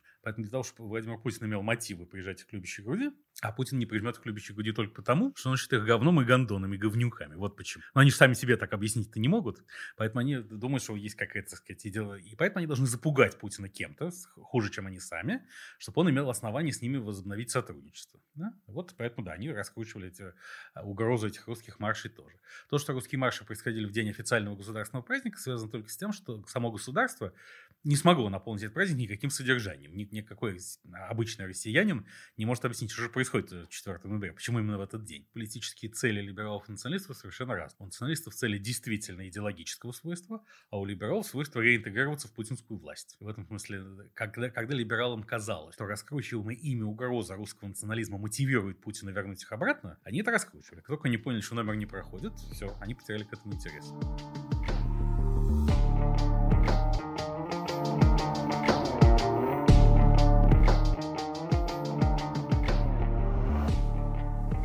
Первые нацискины появились в России в начале 90-х. Для многих это была просто моментальная реакция на социальную неустроенность и руинированную реальность. Стать врагом общества номер один было легко. Главный атрибут – бомбер. Можно купить в магазине сплав, подтяжки взять у деда, а на ноги надеть берцы вместо мартинов. Никаких других скинов в России сначала и не было, только нации. Поэтому их стали именовать просто скины, рассказывает Максим Солопов. Может быть, это, у меня есть даже свое объяснение в этом смысле и взлета там и правого радикализма, и левого, а, потому что это же было, это же был такой период, если можно сказать, либеральной реакции, что ли, потому что вот если, я не знаю, как сейчас слышу периодически, что в школах там втирают что-то про православие, там еще что-то, но ведь, та, ведь тогда, в то время, все медиа, все а, там а, институты, типа школы, втирали людям, что, что вот есть какой-то рай либеральной демократии, и мы в нем как бы вот-вот скоро будем жить, вот, но мы все сделали, чтобы так было, и поэтому мы все должны радоваться и, тому, как у нас устроено государство, и парламент, и президент, и так далее. Но, естественно, как нормальный человек, который видел реальность вокруг, он как бы понимал, что как бы, подождите, ну, вокруг же какой-то пиздец. А, валяются там в школе шприцы с этим да, эти инсулинки, которым колется героин, да, это у меня было в этих, э, в, в унитазе они валялись, когда я маленьким был, я еще даже не понимал до конца, что, что это такое. Но как бы я видел, я рос на фильмах там «Криминальная Россия», да, там с детсадовского возраста, я э, видел, ну, эти как бы ровесников, которые дышат клеем, да, где-то там, ну, в провинции, плюс-минус откуда у меня родители родом. То есть я как бы видел, ну, что как, что что-то какой-то пиздец. Если это как бы хорошее общество, правильно устроенное, то с ним какие-то проблемы. И надо понимать, что как бы э, многие мои ровесники, они как раз находили ответ э, такой как бы антисистемную какую-то идентичность именно вот в этом правом, крайне правом фланге. Э, потому что, в общем-то, стать гитлеристом в то время, это в первую очередь... Э, отрицать вот это вот все говно, которым тебя, которым тебя кормят. То, то есть просто э, это очень легко в эту сторону эволюционировать, когда тебе объясняют, что да ничего, как бы то, что там ты знаешь, что там, не знаю, вот какая-нибудь там 14, где-нибудь в провинции, да, там все расскажут, а вот эта 14-летняя девочка проститутка, а вот эти все люди там, а вот здесь вокруг тебя дышит клеем и так далее. Если ты хочешь как-то из этого контекста вырваться, и, и, и, и у тебя происходит какая-то политическая идентификация, там, социальная, ты думаешь, как бы, как бы лучше уж Гитлер, чем эта вся хуйня. вот, раз они... Ты будешь зиговать, чтобы как бы просто выразить протест против этого, ну, окружающей действительности. Вот, э, потому что ты знаешь, что, а, вот эти люди, значит, которые тебе лицемерят, э, в глаза, да, если их раздражает то, что ты зигуешь, ты будешь зиговать. Скины действовали по программным принципам британских неонацистских групп Combat-18 и Blood and Honor. Со всем, что мешает сохранению белой расы и будущего белых детей, следовало нещадно бороться. Русские скины решили начать с людей неславянской внешности и представителей других субкультур – рэперов, панков, готов и прочих. В 90-е скины нападали в основном на рэперов, внутри которых сформировалось боевое крыло White Smoke Clan. С ними у нацистов были настоящие воины. В нулевые объектом ненависти стали представители молодого хардкор-панк движения. Они придерживались антифашистских взглядов, занимались благотворительностью и, в общем, исповедовали свою особую этику, отличную от тех, кого панки новой волны стали именовать бонами, рассказывает Петр Милосердов. Вот давайте так. Если, а, например, как бы а, правый, ули, правый уличный движ, такая скиновская субкультура, она имела основания в России, вполне понятное основание, это наличие мигрантов, их э, совершенно вызывающее поведение, как бы, и так далее, и так далее, как бы понятно, да, откуда основания для этого движа, то а левые, вот это левые скины, вот это антифа-движ, он никаких оснований не имеет. Это чисто воды калька с английской субкультуры, без всяких э, малейших как бы корней и оснований в России. И все попытки там какие-то эти основания подвести, там, что вот типа мы там, не знаю, кормим бездомных едой, там, а, так сказать, поэтому мы антифашисты, а там фашисты, там, не знаю, у меня там избили, не знаю, другу, у которого там э, был нос горбинкой, поэтому я пошел в антифа. Это все полная фигня.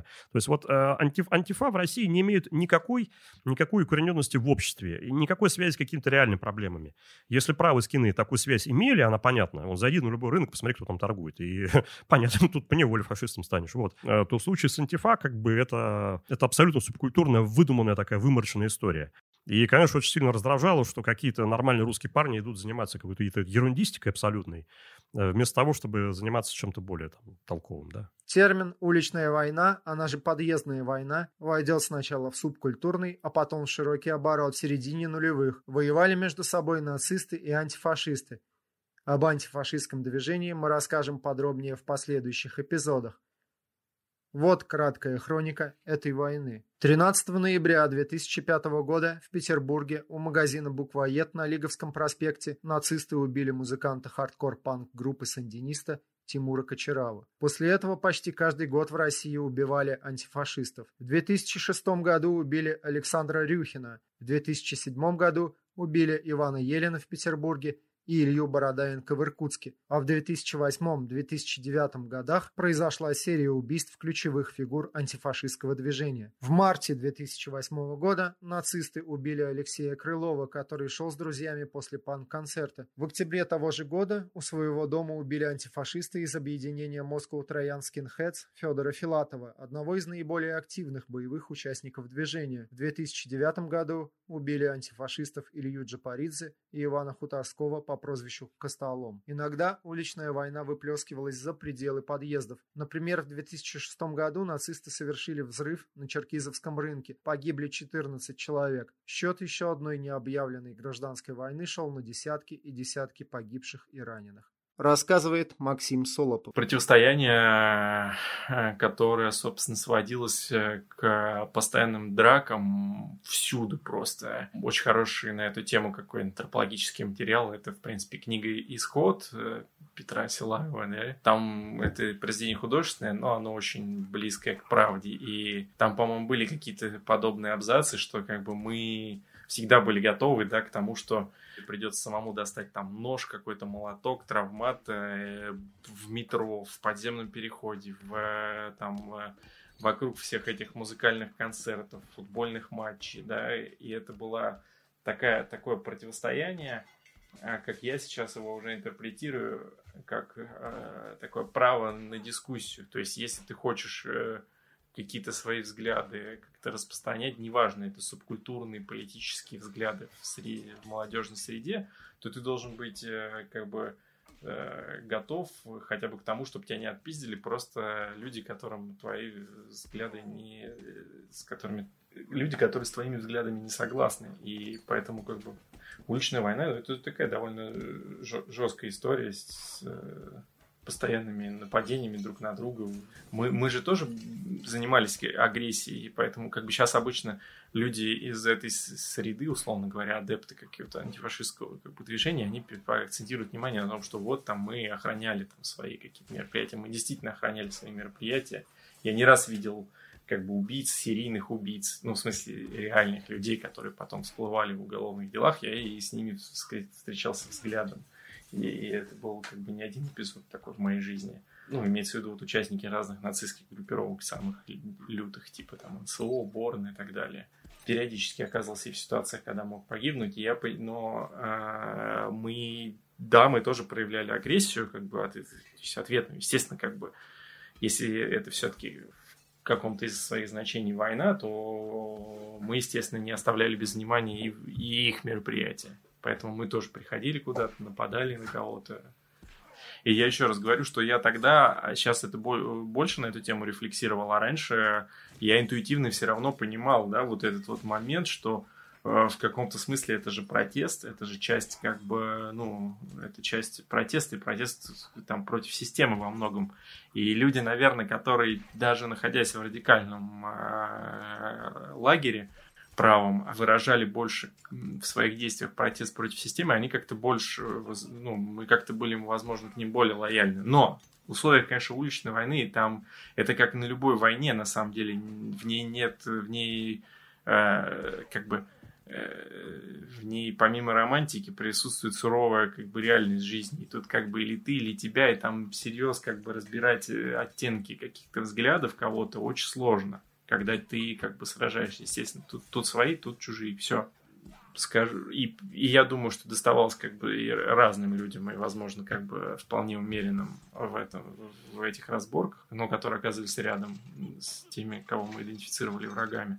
Ну, на, на, нашими, мы видели все-таки своими оппонентами именно людей, которые проявляли агрессию, да, то есть людей, исповедующих, проповедующих взгляды, ведущие к агрессии. То есть речь шла о конкретных убийствах, там, терроризме каком-то политическом.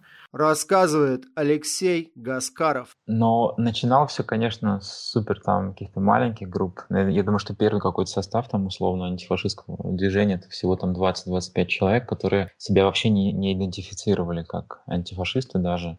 И специально, ну, как бы старались избегать вообще каких-то либо ярлыков, потому что условно было супер там неравное противостояние, да, там типа вот очень мало нас, очень много их. И, и часто, когда происходили даже какие-то столкновения с ними на концертах, никто не кричал, что он там типа антифа а иногда специально кричали, типа, там, русские вперед или что-то такое, чтобы, типа, ну, как бы, или, или допустим, притва, ну, прикидывались какой-нибудь там футбольной группировкой. Э, то есть была цель, типа, максимум уйти от, э, ну, что, от того, чтобы нас могли идентифицировать прям четко. Но со временем, понятно, это случилось, и началась такая, скажем, общественная фаза антифашизма. То есть сначала была группа, где все друзья друг друга знают, туда постепенно кто-то подписывается, через там проверенные контакты, а потом это стало более публично, было очень много всяких интернет-ресурсов, где разные люди переписывались и друг друга находили, и был какой-то, когда начало, начался как раз такой период каких-то громких там историй, акций неожиданных там для а, нацистов,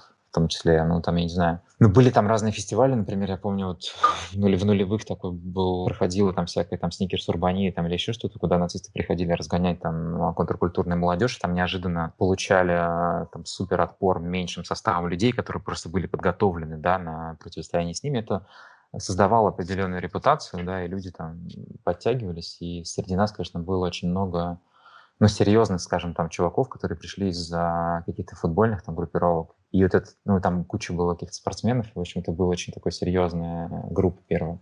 Потом, естественно, вот этот период массового роста, когда там много-много этих групп уже, там ты перестаешь вообще знать, кто есть кто там, и но были там, конечно, и массовые какие-то собрания, когда, допустим, ну, какой-то серьезный там а, нацистский какой-нибудь фестиваль музыкальный, где их там будет тысяча, мы собрали, старались тоже собрать не минимум ста человек, да, чтобы туда прийти. Вот, но, наверное, ну, выглядело это все именно так, да, что почему как бы была сделана такая ставка на прямое действие, но не потому, что, типа, все стремились, наверное, к этому, да, к какому-то насилию, Просто это был некий язык, который был навязан в первую очередь нацистами, да, что они, конечно, да, ну, кого-то избивали, а потом получали в ответ. А, а, а дальше мы поняли, что вот это их доминирование на улицах, оно привлекло к ним очень много каких-то случайных людей, которые не являются вообще по убеждениям никакими там, не знаю, национал-социалистами или еще кем-то, они там довольно случайно находятся, и вот некая угроза физическая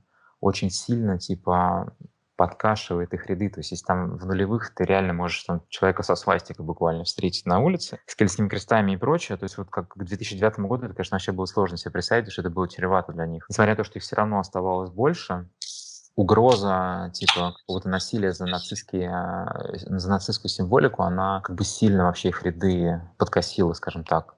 Ну, то есть там случайные люди, они прям очень быстро отваливались, уходили и так далее. Вот, но была, конечно, еще одна важная история, почему, типа, именно насилие стало какой-то такой составляющей частью антифашистского движения, это то, что все, все остальное, типа, в тот момент не работало, да. То есть даже если хотел там обратить внимание на то, что власть поддерживает нацистов, они готовят там теракты, блин, и, в общем, или какие-то полувооруженные формирования, идти там на митинг, на какой-то пикет или на какие-то другие доступные формы а, протеста, которые тогда были, смысла в этом вообще не было, да, потому что это ни на что бы не повлияло, и это не работало. Поэтому, само собой, а, вот это прямое действие стало таким типа языком, вернее, таким способом, да, что-то изменить. А, конечно, не, не самым там безопасным, там, беспроблемным способом, потому что мы, конечно, понимали, что когда ты все-таки делаешь ставку на прямое действие, ты соответствующих людей привлекаешь к себе тоже, да, и с этим были вопросы вот в период там этого роста.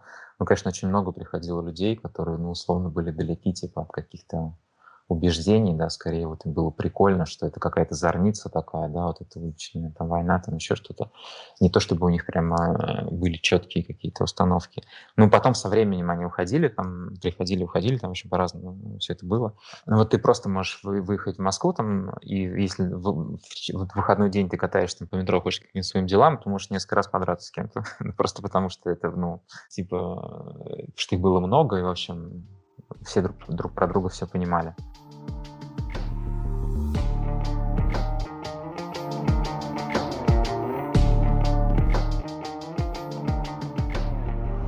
Самым резонансным стало убийство журналистки «Новой газеты» Анастасии Бабуровой и адвоката Станислава Маркелова 19 января 2009 года. Не только потому, что убитые не были активными боевыми антифашистами, но и потому, что убили их демонстративно в самом центре Москвы, у метро Кропоткинская. Рассказывает Алексей Гаскаров. Ну, то есть это человек, который не мыслил в категории там боялся, ну, как я не знаю, это такой тип личности, ну, наверное, Навального похожий во многом, да, что, а, ну, он там был адвокатом у Элизы Кунгаевой, да, который Буданов там изнасиловал, и там понятно, какое там было общественное отношение к нему. Нет, он просто был таким э, убежденным э, человеком, да, для которого было вот важно, вот если он верил во что-то, да, э, то вот эту свою веру превращать в действие без оглядки на то, какие там последствия могут быть. Ну и плюс, наверное, ну, может быть, он не чувствовал для себя прям такой угрозы, что кто-то его именно будет убивать, потому что, ну, хватало, типа, условно, там, других мишеней. И вот это, против... ну, то есть не всем, наверное, было очевидно, что нацисты обратят внимание, там, условно, на Маркелова, а не, там, не знаю, на меня, там, или на кого-то еще, там, да, из-за этого антифашистского движения, в первую очередь. После дела Бора мы же понимаем, как они мыслили, в общем, все это было логично. И последующие, там, убийства судьи, там, в общем, каких-то полицейских, это все тоже в их какую-то логику ну, нормально укладывалось. Рассказывает Зоя Светова. Вы знаете, он был, э, он был очень хорошим человеком, он был очень смелым адвокатом, а, очень обаятельным а, и таким совершенно идеалистом, вот, потому что он же защищал эм, не только анархистов, да, и людей, которые были против э, фашистов и всех вот этих националистических организаций, но он, например, защищал э, вот эту э, дев... он потерпевшую Эльзу Кунгаеву, да, которую изнасиловал и убил э, полковник Буданов, и он очень много посвятил сил вот этому тоже делу. Вот. Он еще чем был хорош для журналистов, Станислав Маркелов, что он давал всегда комментарии по любому уголовному делу, что в принципе считается, что адвокаты это делать не могут, что это неэтично, но он настолько был как бы рыцарем права, что он считал для себя возможным давать комментарии журналистам, и он очень журналистов любил, всегда звонил, когда у него было какое-то дело, потому что он очень верил, что гласность может а, помочь судебному процессу. Конечно, сейчас есть такие адвокаты, но я думаю, что если бы он был жив, то он, конечно, бы вел все самые острые политические дела. Всегда был бы ну, на острие, потому что он был абсолютно бесстрашный и совершенно не, не боялся ничего. Анастасия Бабурова в «Новой газете» писала об антифашистах и неонацистах и сама была активисткой экологического движения – по словам друзей журналистки, в живом журнале ей часто угрожали расправой. Станислав Маркелов был адвокатом из активистской левой среды, представлял интересы семьи убитого нацистами Александра Рюхина, когда его убийцам, близким к запрещенному формату 18 Славянскому Союзу, переквалифицировали обвинения на хулиганство. Маркелов представлял интересы семьи чеченской девушки Эльзы Кунгаевой на процессе против обвиненного в ее изнасиловании и убийстве полковника Юрия Буданова. На одном из митингов Маркелов в своем выступлении говорил, что в России идет война между антифашистами и нацистскими группами, которые образовались при попустительстве силовиков. На длящуюся уже несколько лет уличную войну власть обратила внимание только после убийства Маркелова и Бабуровой.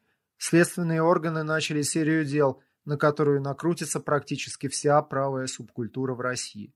Рассказывает Алексей Гаскаров. Нет, там в какой-то момент, просто, наверное, после убийства уже э, Стаса Маркелова и Насти Бабуровой, вот что-то сильно изменилось, да, потому что это все-таки был очень такой с их стороны яркий жест, да, убийство в центре Москвы, там, у храма Христа Спасителя, адвоката и журналистки, заставило сильно вообще встрепенуться там этим правоохранителям всем. И если посмотреть на статистику, у Совы она есть. То есть, по-моему, 2008 год – это пик а, всех этих убийств. Потом вот происходит убийство Стаса и Насти. И в тот момент было в те годы, ну, там в течение двух лет, наверное, 2009-2010, было посажено несколько тысяч э, участников э, вот этих нацистских хедбанд. Это, ну, то есть это всякие там НСОшники, но и хватало других тоже. Поборно же все суды, они потом позже пошли. Ну, то есть понятно, что спустя там в ноябре их там задержали. Но, в общем, это, это по времени было чуть-чуть э, сдвинуто. То есть движуха сама началась с посадками активными еще до, до короче, Борна. Но вот у нас, кстати, если там говорить про какую-то нашу стратегию, мы тоже тогда думали, что вот мы не можем все-таки э, на улице им что-то противопоставить в условиях, когда имеешь дело с отморозками, которые готовы убивать. Мы как раз и хотели заставить условно шевелиться а, правоохранителей, да, потому что ну, нам было очевидно, что происходит что-то там невменяемое, ненормальное. Да, мы тогда много сделали каких-то акций, которые казалось... Ну, сейчас они, может быть, кажутся немного странными. Например, там тоже было нападение на комсомольскую правду, где работал чувак, там, который сборным сотрудничал. Вот, ну или там какие-то вот эти все несанкционированные демонстрации, которые тоже такие полу... А, ну, такие вот, да, с прямым действием и прочими делами. В общем, а, они тогда были как-то такой эмоциональной реакцией на все эти убийства, но в целом нам рассказала, что чем типа ярче это противостояние, тем быстрее они начнут действовать. И, в общем-то, так и получилось.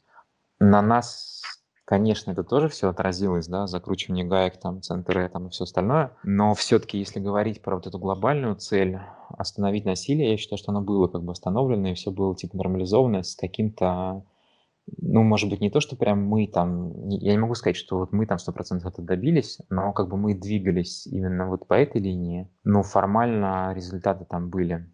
Это время пришлось на расцвет запрещенной организации «Национал-социалистическое общество» во главе с Дмитрием Румянцевым.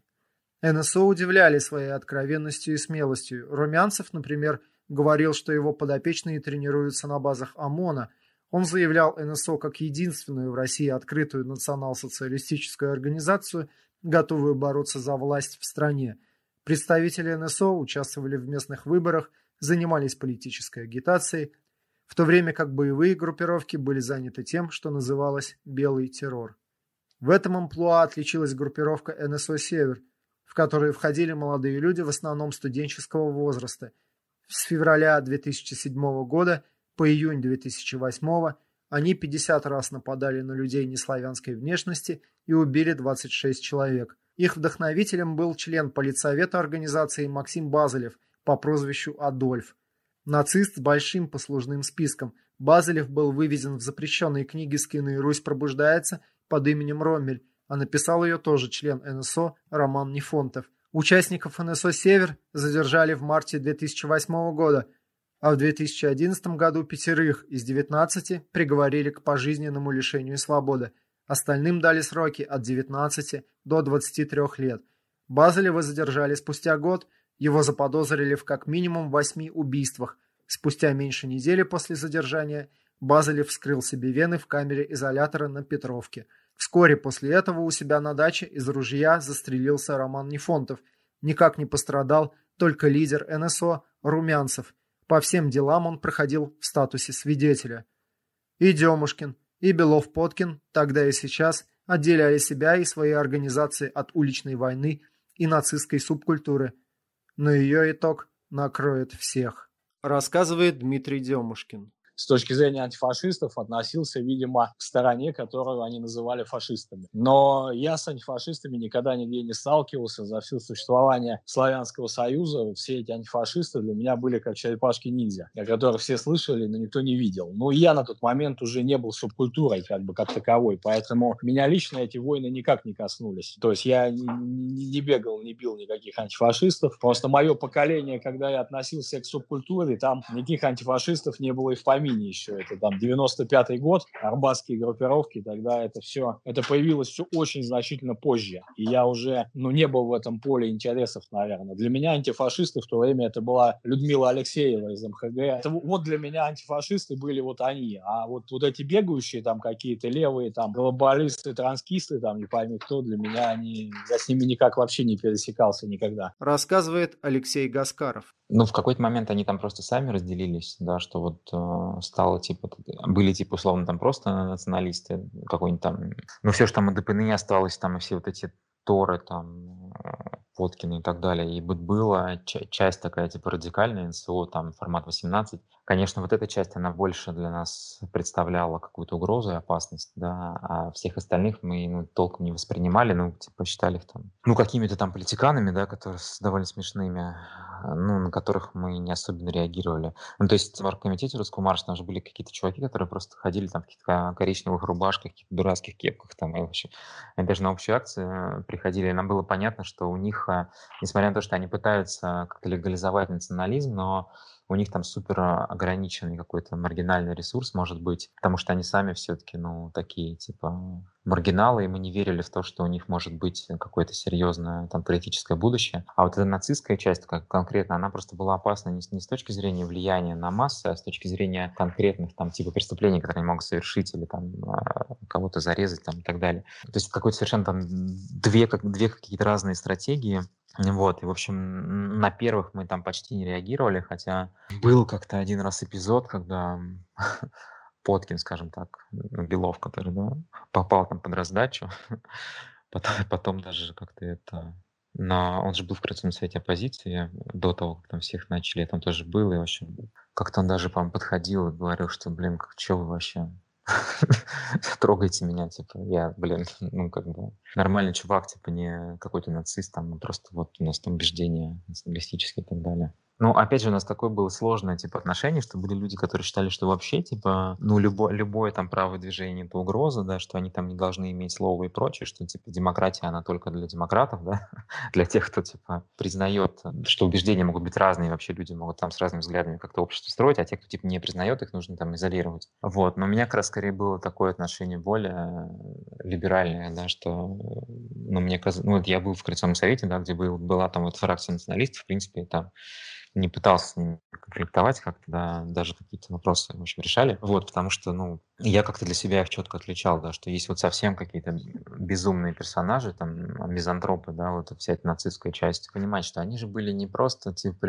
движением, это же реально таки, такое было очень, а, ну, вот это странное явление, да, такое открытое человек ненавистничество, когда вот они, например, там э, не на мигрантов нападали, да, вот там типа бомжей поили там ядом, да, добавляя там ее в водку. И, в общем, а, вот это явление такого ну, она как бы тоже типа его сложно в какие-то политические системы координат засунуть. Это скорее может быть какая-то вот такая социальная история или что-то, что-то про психологию, я не знаю. Но мы не понимали в какой-то момент, как вообще себя с ними вести можно, да, потому что вот, э, ну, понятно, что у нас там не было цели а, кого-то калечить или убивать, да, а у них такая цель была. И вот э, Рассказывает Александр Белов-Поткин. Ну, честно, я настолько далек был от этой всей истории, какие-то фашисты, антифашисты, там, скин-группировки, ну, это вообще не мое. То есть я, честно говоря, из другого мира, на самом деле. То есть я вообще узнал о том, что существуют антифашисты, ну, чисто говоря, случайно. Какие-то сумасшедшие там пришли, например, на первый митинг ДПНИ в 2003 году, а потом узнал, что это были антифашисты. То есть я просто далек, это не моя, как бы, история, ну, воюет там, может быть, кто-то. Ну, я не знаю даже обстоятельств. Никого, кроме Рюхина, там, э, и то вот в связи с публикациями в СМИ, э, я ни о ком не слышал. Вот все. Кто еще то я даже не знаю никаких антифашистов. Не, потом я с ними виделся, вот этот парень, который получил э, срок за болотное дело, да, антифашист, Гаскаров, ну, так вот, не знаю, лично он на меня не нападал, не оскорблял, ну, и у меня не было повода что-то ему сказать. Но я даже вообще не представляю,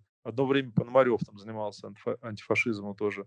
Но опять же, в личном общении, ну, я не увидел, что это какие-то ну, неадекватные или какие-то там агрессивные. Но у них просто другие взгляды, да. Но я не думаю, что там Пономарев там или Катрин Креман там на кого-то нападал и так далее. Но я видел вот этих вот боевиков, которые действительно вот пытались несколько раз ну, какие-то делать провокации на публичных мероприятиях. Но я считаю, что такие они были по большому счету без обид. Даже, я бы сказал, это полезно. Даже надо было бы заплатить деньги, чтобы они это сделали, для того, чтобы привлечь больше внимания. Ну, когда проходит какое-то мероприятие, если оно просто проходит, то мало обращают внимания. А если есть какое-то противодействие, конфликт, то сразу есть о чем написать, что снять, что показать, правильно? Рассказывает Максим Солопов. Но мы их воспринимали как таких э, просто наглых политиканов, которые пытаются на этой теме как бы цинично как-то выезжать, эксплуатировать, да, зарабатывать себе политический капитал, не гнушаясь как бы союзом с какими-то просто людоедами, да, ну, то есть э, в прямом смысле, там же как бы там на эти русские марш ходили какие-то люди, которые расчленяли там и друг друга, и, блядь, и дворников каких-то убивали, ходили по Москве. А эти люди пытались это все время интерпретировать и, чем, и чем-то там оправдать, защитить каким-то образом. И, э, то есть у меня как, они как таковые не вызывали какой-то там ненависти, да, ну, на тот момент, как, э, как те, с кем нам приходилось сталкиваться, да, нос к носу, но как просто какие-то политиканы, они исключительно презрение, конечно, вызывали. Ну, потому что для меня это было тоже такое ну, неприемлемое какое-то союзничество. Мне сейчас кажется, что люди, которые носятся там с Демушкиным, но он как бы, ведь э, человек не покаялся, что он там, не знаю, зарабатывал себе капитал на этом Николе Королеве, да, который там честно уехал пожизненно, взорвав рынок, вот. Демушкин там везде ходил по судам и говорил, что вот как бы вот э, из-за того, что у нас нет нормальных там национал-социалистических организаций в стране, приходится людям взрывать рынки. Вот, там же все-таки были погибшие люди, люди, женщины, дети. Вот, ну, как бы, и сейчас с ним носится как с этим э, жертвой режима, блин. Но для меня он просто этот клоун. Он, конечно, ничего из себя не представлял с точки зрения а, как бы, да, агрессии какой-то, но он был э, тем человеком, который зарабатывал себе капитал на людоедстве.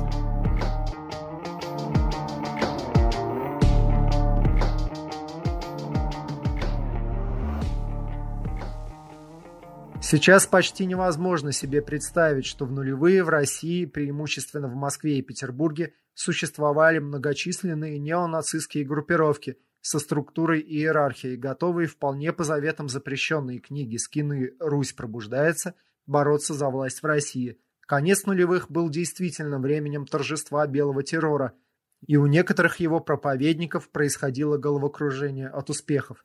Лидер организации «Русский образ» Илья Горячев на некоторое время имел все основания считать себя царем горы. В 2007 году молодой карьерист, выбиравший только легальные тропы для достижения своих целей, например, участие в патриотических проектах «Единой России», основал движение «Русский образ», согласовывавшее свой каждый шаг с администрацией президента. Горячеву даже разрешили провести концерт нацистской группы «Калаврат» в двух шагах от Кремля на Болотной площади – Рассказывает Алексей Гаскаров. Ну, когда вот, допустим, Россия молодая заключила там союз какой-то с русским образом, и они организовали там этот концерт Калаврата на Болотной площади, и потом как раз там было убийство одного там, человека с нефашистского движения Ивана Вторского, который там важную роль играл. Но мы в ответ, типа, сделали некое условное нападение на этот штаб России молодой, да, чтобы подчеркнуть их связь, да, некую между этими событиями. То есть а, вот этот некий союз, который они заключили, Максим Мищенко, такой депутат был, который сейчас, а, я не помню, сидит в тюрьме, что ли, за какой-то. Ну, в общем, это, конечно, тоже вот такая чисто российский феномен, да, вот понятно, что Максим Мищенко никогда бы не стал никаким депутатом ни в одной нормальной стране, да, что это такой чувак, который там случайно, не знаю, чей-то родственник куда-то его продвинули, который ни хера не соображает вообще, с кем он там общается, но тем не менее, вот он для них создал там опять какие-то определенные возможности новые, да, и вот они там почувствовали а, что они там на что-то влияют, да, вот эти все правые там группы. Вот, поэтому, да, вот на них мы реагировали, потом было это движение местное, оно как раз было такое, типа, там, там чуваки какие-то из Борна даже, да, занимали должности. Но это тоже было вот, а, ну, как бы немного сложно это оценить, да, потому что вот э, те, кто проходил по делу Борн, там и был на допросах, а, они формально занимали какие-то низкие там должности в движении местной, да, вот этом прокремлевском но при этом влияние их на какую-то там повестку, вот они там боролись с миграцией, там еще что-то, или, или пытались э, создать, скажем так, ну какие-то там, не знаю, рабочие места там для всех этих людей из правой тусы.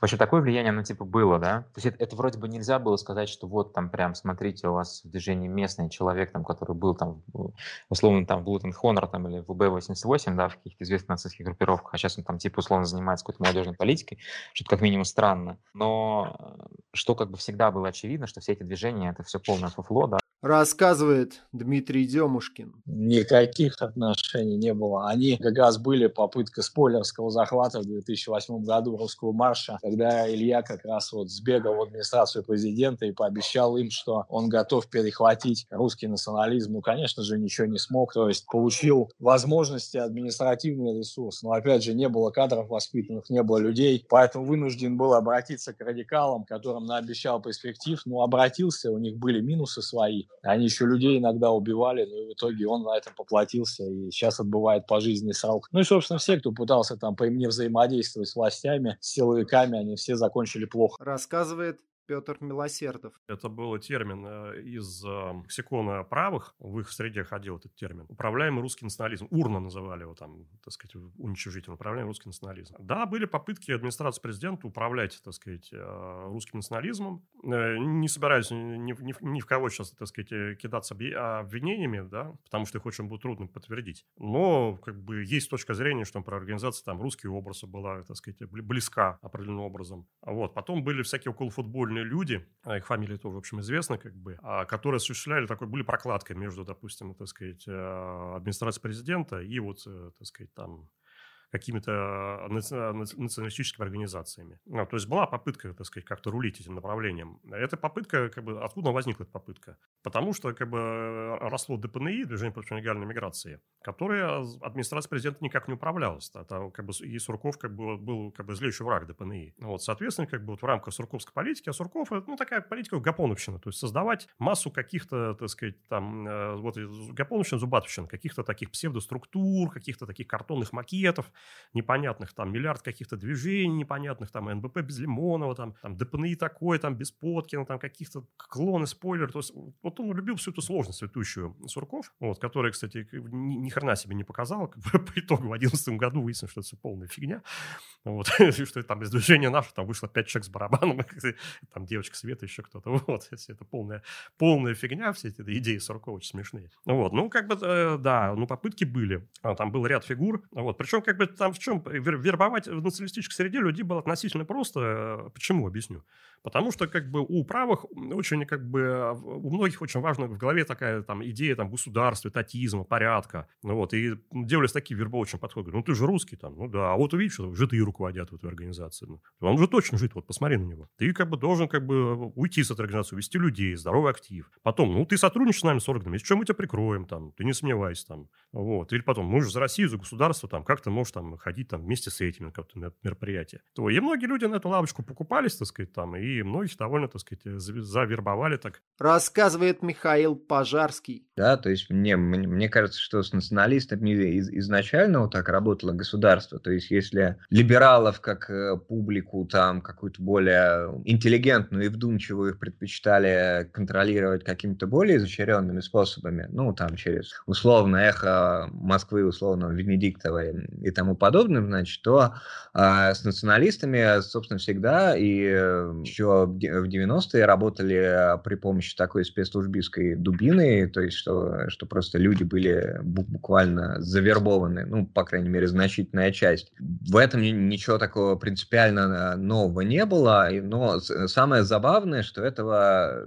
те части движения, которые, скажем так, были под управлением, они никогда этого как принципиально и не скрывали. То есть та вот э, была организация под названием э, Национал-социалистическое общество, да, и, ну, из которой там э, вышел Тесак в свое время, там, Малюта и многие другие как бы известные радикальные личности, и НСО его э, возглавлял Румянцев, да, они как-то никогда особо и не скрывались, то есть они совершенно открыто за, за, заявляли, что мы там дружим с патриотическими сотрудниками спецслужб, да, и вот такое все, и в принципе все, всем, кто это читал и слышал, было все понятно сразу, ну, если у них там э, более-менее были мозги, да, потом это самое НСО слилось, э, появился русский образ, которые абсолютно также в лоб э, заявляли, что у них там есть поддержка в силовых структурах, есть поддержка в, в АП, значит, и так далее. Как, когда они, на моей памяти, они устроили как концерт группы «Калаврат» на Болотной площади, ну, здесь уже все, всем стало просто окончательно понятно, что без какой-то вот э, специальной санкции свыше такое просто невозможно, да.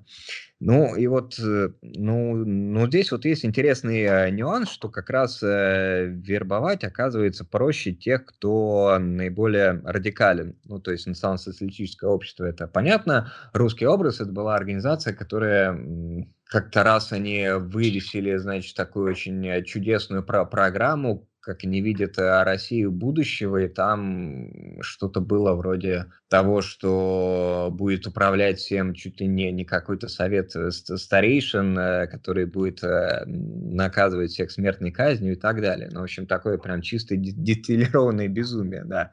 Ну и вот, конечно, управлять такими людьми было проще, потому что они, ну, они, в принципе, не очень умные, да, зато очень воинственные. Ближайшим другом Горячего был Никита Тихонов – они вместе создали журнал «Русский образ», вместе работали в отделе политики газеты движения «Наша реакция», работали в предвыборном штабе кандидата в депутаты Госдумы Бориса Федорова, который возглавлял Александр Белов-Подкин. В ноябре 2009 года Никиту Тихонова и его подругу Евгению Хасис задержали. Их заподозрили в убийстве Маркелова и Бабуровой.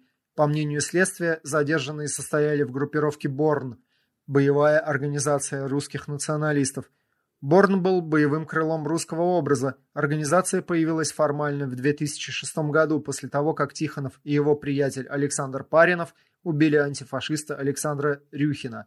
Они перешли на нелегальное положение и принялись составлять список своих врагов.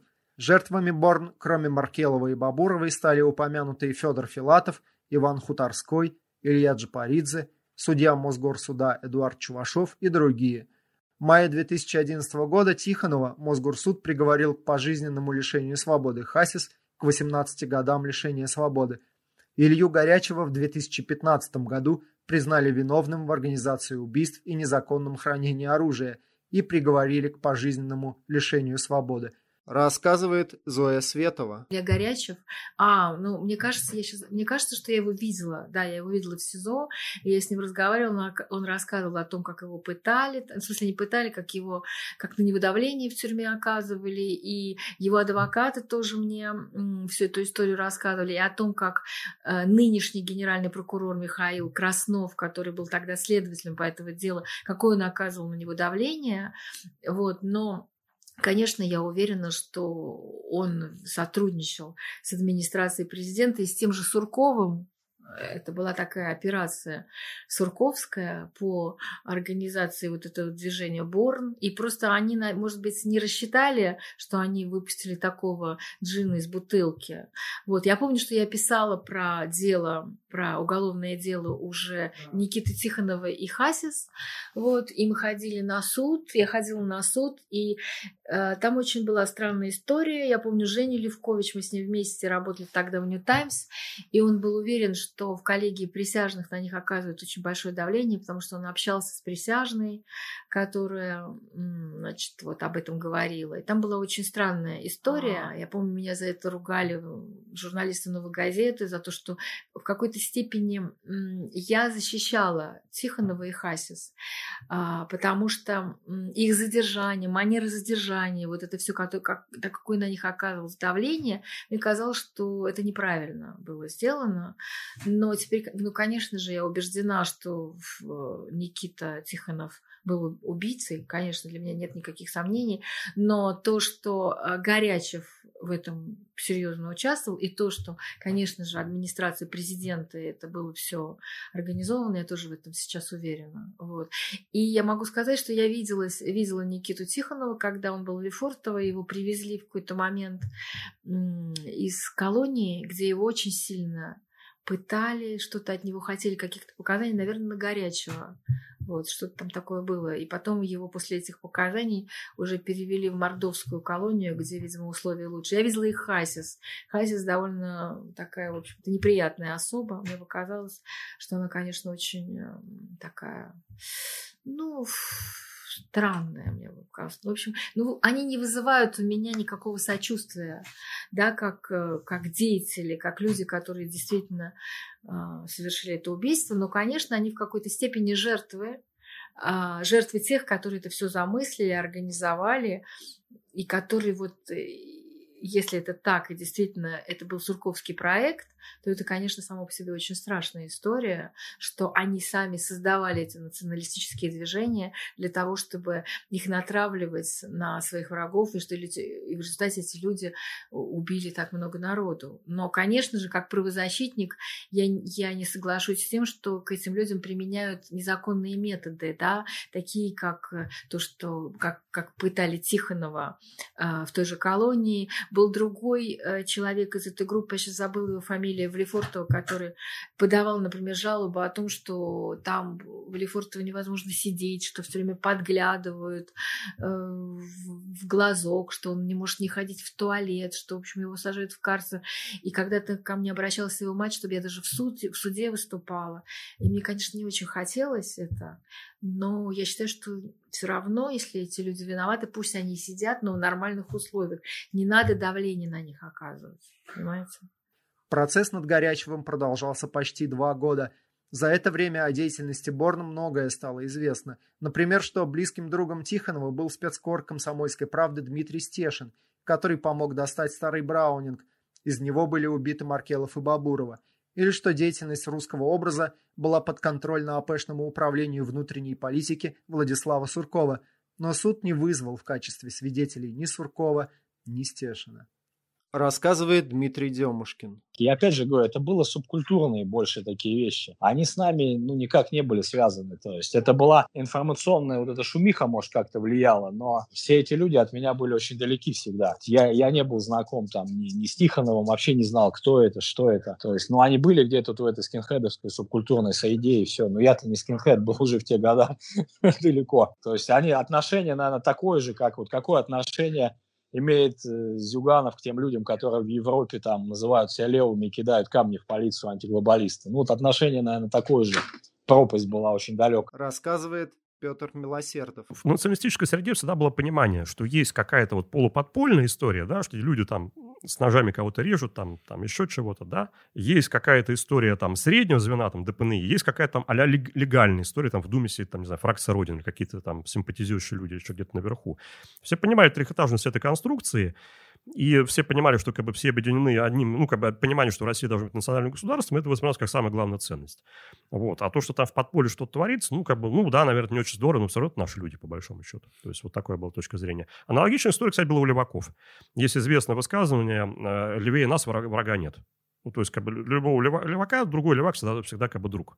Значит, э, история Борна повлияла, стало ясно, что если ты играешь в какие-то игры с органами, то как бы эти органы тебя потом посадят. И как бы все обещания там, условно говоря, перов, ментов, там, фейсов, там, что, ребят, вы там действуете, а мы прикроем вас, мы же все патриоты, они все ничего не стоят. Вообще, самое смешное, что я слышал в своей жизни от сотрудников модели ФСБ, самая смешная фраза звучит так. Я тебе даю слово офицера. Более смешной фразы ну, представить невозможно рассказывает Максим Солопов. Борн – это, конечно, вершина как бы именно террористической активности правых, потому что это уже просто, ну, максимально как бы сплоченная, продуманная, политически организованная террористическая организация была. То есть со связями среди политиков, с продуманной, как бы, с продуманными планами, с налаженным как бы взаимодействием э, по поводу оружия и так далее.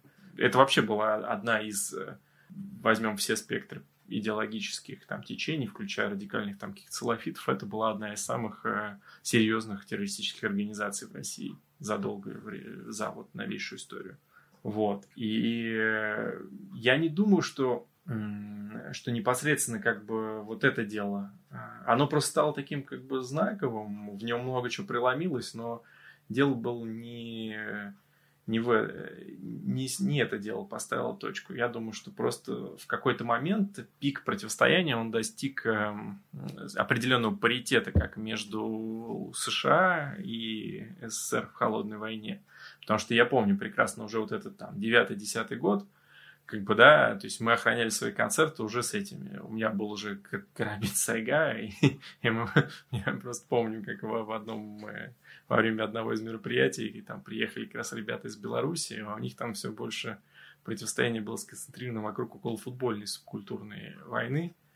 А тут как бы мы услышали, что откуда-то а, выдвигаются, значит, какие-то правые в нашу сторону, и и у нас стояли там уже такие машины, и он просто увидел, как мы достаем из машины оружие, и, и как я там достаю эту карабин Сайган, уже выглядит еще и как автомат Калашникова, да, я помню, достаю этот карабин, передергиваю затвор, и как бы, ну, просто у человека случился, конечно, такой культурный шок, как приехавшего из спокойной, как бы, благостной Беларуси, вот, в Москву, в ее суровую реальность. Естественно, поначалу-то мы были слишком молоды, и у нас как бы было, и мы были, то есть вокруг кучи там тысячи правых и там десятки наших бойцов.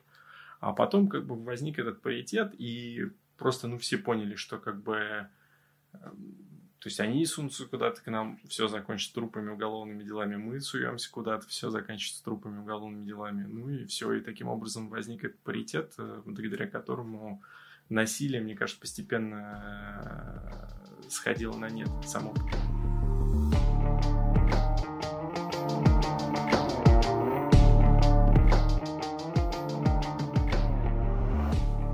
6 декабря 2010 года во время массовой драки на Кронштадтском бульваре погиб влиятельный фанат «Спартака» Егор Свиридов. Он стоял на автобусной остановке с друзьями, когда к ним подошла компания кавказцев, завязалась драка, в ходе которой Свиридова и его друзей обстреляли из травматического оружия. Фанат «Спартака» скончался от полученных ранений. Следившие за ходом расследования футбольные фанаты сообщили, что из задержанных участников драки оставили только одного, а других отпустили под расписку.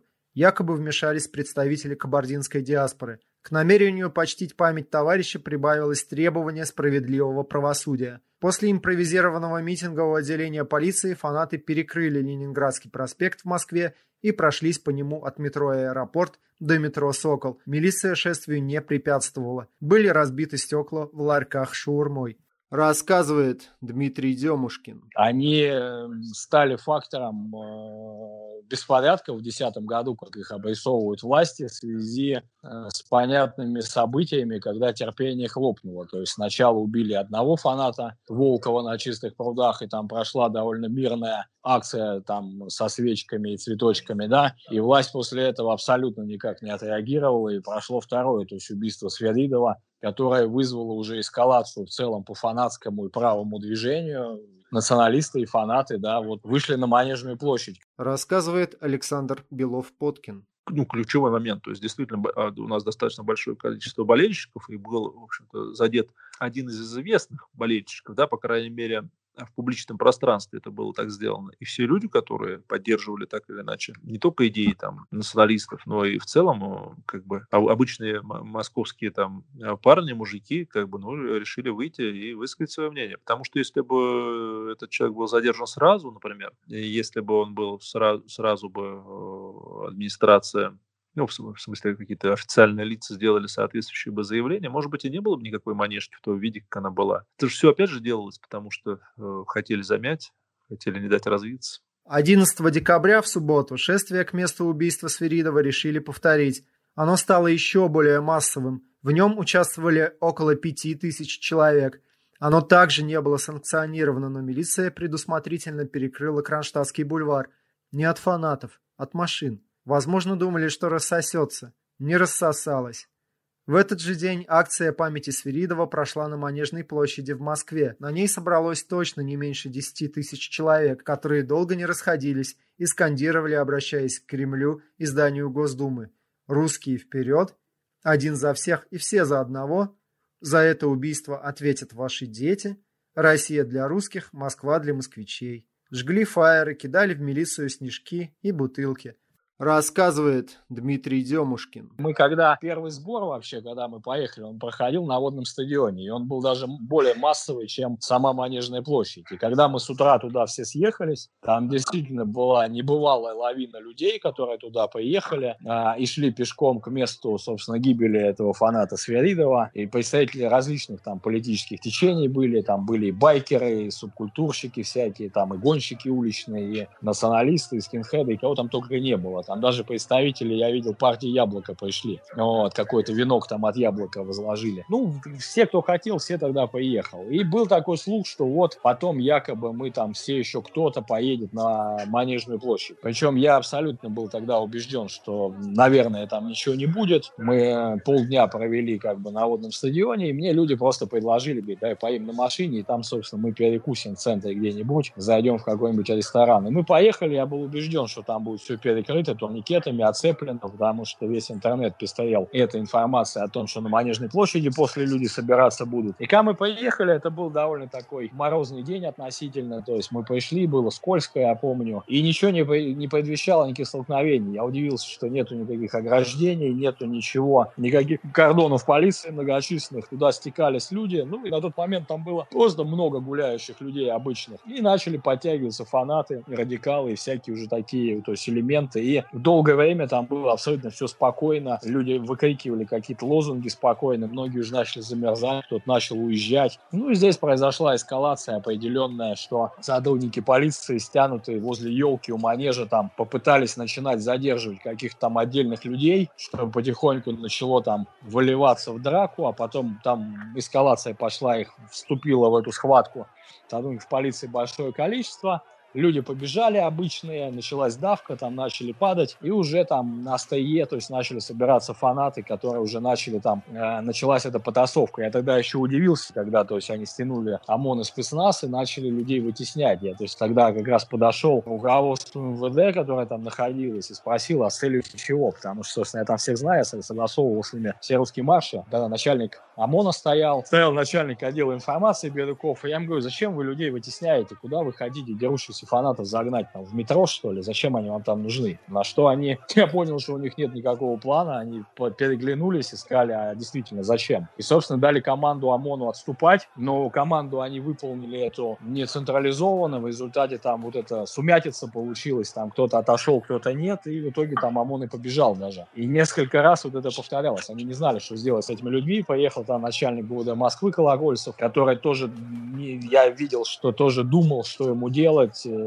подходил, советовался. И мы ему предложили идти в толпу, как бы побеседовать. Ну, он сказал, вы что, говорит, меня там побьют сейчас. Мы говорим, ну, а что вы предлагаете? Он хотел, чтобы кто-то из нас пошел, но я понимал, что в этой давке мог кто-то погибнуть, и любой из нас, если возьмет микрофон и начнет беседовать, который он нам предлагал, то сразу они же нас сделают организаторами и посадят на 10 лет этих массовых беспорядков. Мы, естественно, все там отказались, говорим, идите, выступите. Ну, возьмите, говорю, какую-то там охрану, чтобы вас там не это самое, ну, небольшую. И, собственно, он, да, я к его смелости хочу сказать, не побоялся, пошел. Ну, поколебался, но в итоге пошел, да, говорить с людьми.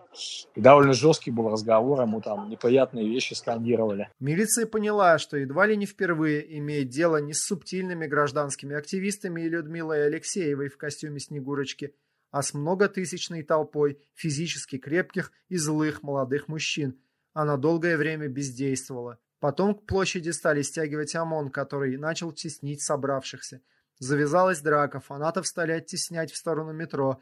К ночи Манежную площадь зачистили. По информации ГУВД задержали около 65 человек.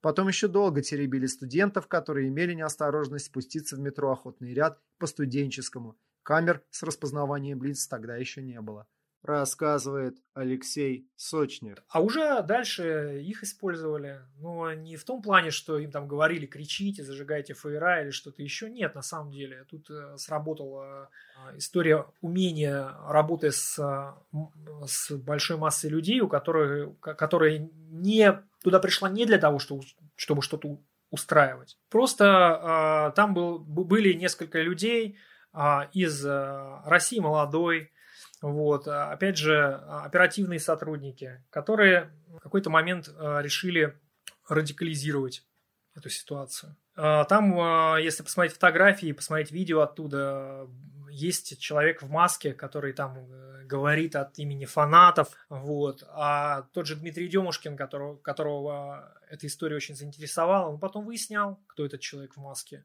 и ему удалось это выяснить. Это оказался сотрудник э, МВД, вот, э, который говорил от лица фанатов, там, кричал, кричалки кричал, руки вскидывал, вот, и все остальное. На самом деле, я думаю, что это целая история для исследований, которым у нас никто не занимается. Вот. А стоило бы, потому что Манежная площадь это уже не первый раз в данном случае использовалась для а, обкатки э, какого-то проявления радикализма с целью дальнейшего ужесточения закона. Вот. На Манежке э, в 2002 что ли, году вот, э, тоже собрали футбольных фанатов, а там буквально через неделю должен был быть рассмотрение законодательства об экстремизме, ужесточение наказаний за экстремизм. И в Думе было прекрасно известно, что закон не пройдет. Были, люди прекрасно понимали там, от КПРФ, от, от ЛДПР, что этот закон коснется их сторонников. А вот, так как они оппозиция, и их можно приравнять к политическому экстремизму сторонников. Вот. И там был матч с э, Россией и Японией, который завершился знаменитым погромом с поджогами машин, вот, э, какие-то зажигательные смеси кидали там, э, вот, бегали с дубинками. А, вот. Э, после чего Дума тут же приняла этот э, экстремистский закон, потому что толпа пошла на Думу и разбила там окна. То же самое произошло на самом деле на Манежке около Кремля. Вот. Когда подобные вещи происходят, ну, это вот э, по Егору Свиридову, когда подобные вещи происходят, то наши спецслужбы научились, как говорится, сидеть на трех или на четырех стульях одновременно. Хотя пословица говорит, что это невозможно, но на самом деле прогресс на месте не стоит, все возможно. И когда подобные вещи происходят, то их э, используют по максимуму. А зачем это нужно? Да господи, зачем это нужно? Чтобы кого-нибудь напугать надвигающейся угрозой. И использовать это для расширения бюджетов репрессирующих органов, для получения звездочек. А вот мы что устранили? А вы видели, как они там кричали? Да он маску не захотел снимать перед генералом. И мы все это убрали. Да они елочными игрушками у нас кидались. Серьезной угрозы никакой не было. Ничего там не было. Были снежки и елочные игрушки. Но были и провокаторы. Там был задержан парень из России, молодой по фамилии Заборовский. Был э, Арзуманян, Левон из движения «Наши», вот, который тоже опознали. Он там был с черно-белым этим э, шарфиком. Вот. Э, это было максимально использовано пропагандой для э, создания впечатления, что есть какая-то угроза, и для ужесточения э, законодательства в стране на самом деле. И опять же, да, по правам это ударило очень сильно.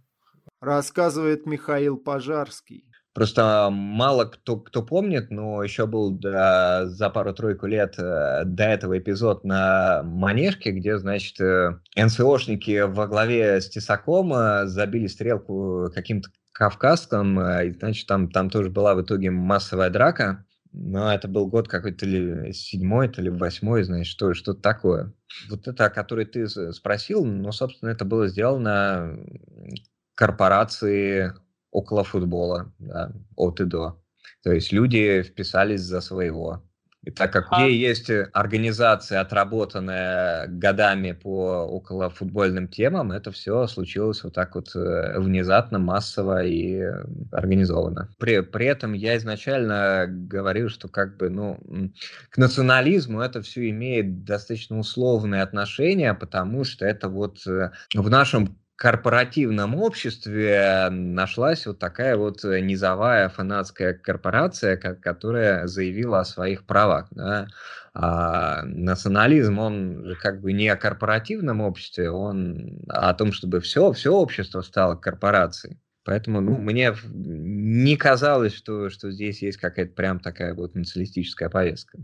Главе МВД Рашиду Нургалиеву доложили, что в беспорядках виноваты леворадикалы – так он и сообщил в телеэфире. По итогам манежки под арестом оставили трех нацболов – Игоря Березюка, Кирилла Унчука и Руслана Хубаева, и еще двух человек, которые не имели никакого отношения к фанатским группировкам. Позже лимоновцев приговорили к срокам от двух лет до пяти с половиной. Судили их всех без особого резонанса. Рассказывает Максим Солопов. Фанаты всегда были, это, они стояли у истоков как бы этой движухи, всегда была часть людей, как бы, которые были вовлечены в эту фанатскую эту движуху. Вот, естественно, было как бы противостояние ультраправых, которые там, ну, типа, пытались в этой среде доминировать и влиять на разные, как бы, да, на группировки, на лидеров группировок футбольных фанатов, чтобы как бы искоренять в зародыше, значит, появление как бы в этих э, группировках каких-то людей антифашистских взглядов. Но люди продолжали, кто-то там типа из серии просто шифровался и как бы продолжал со своими друзьями гонять отдельно на футбол,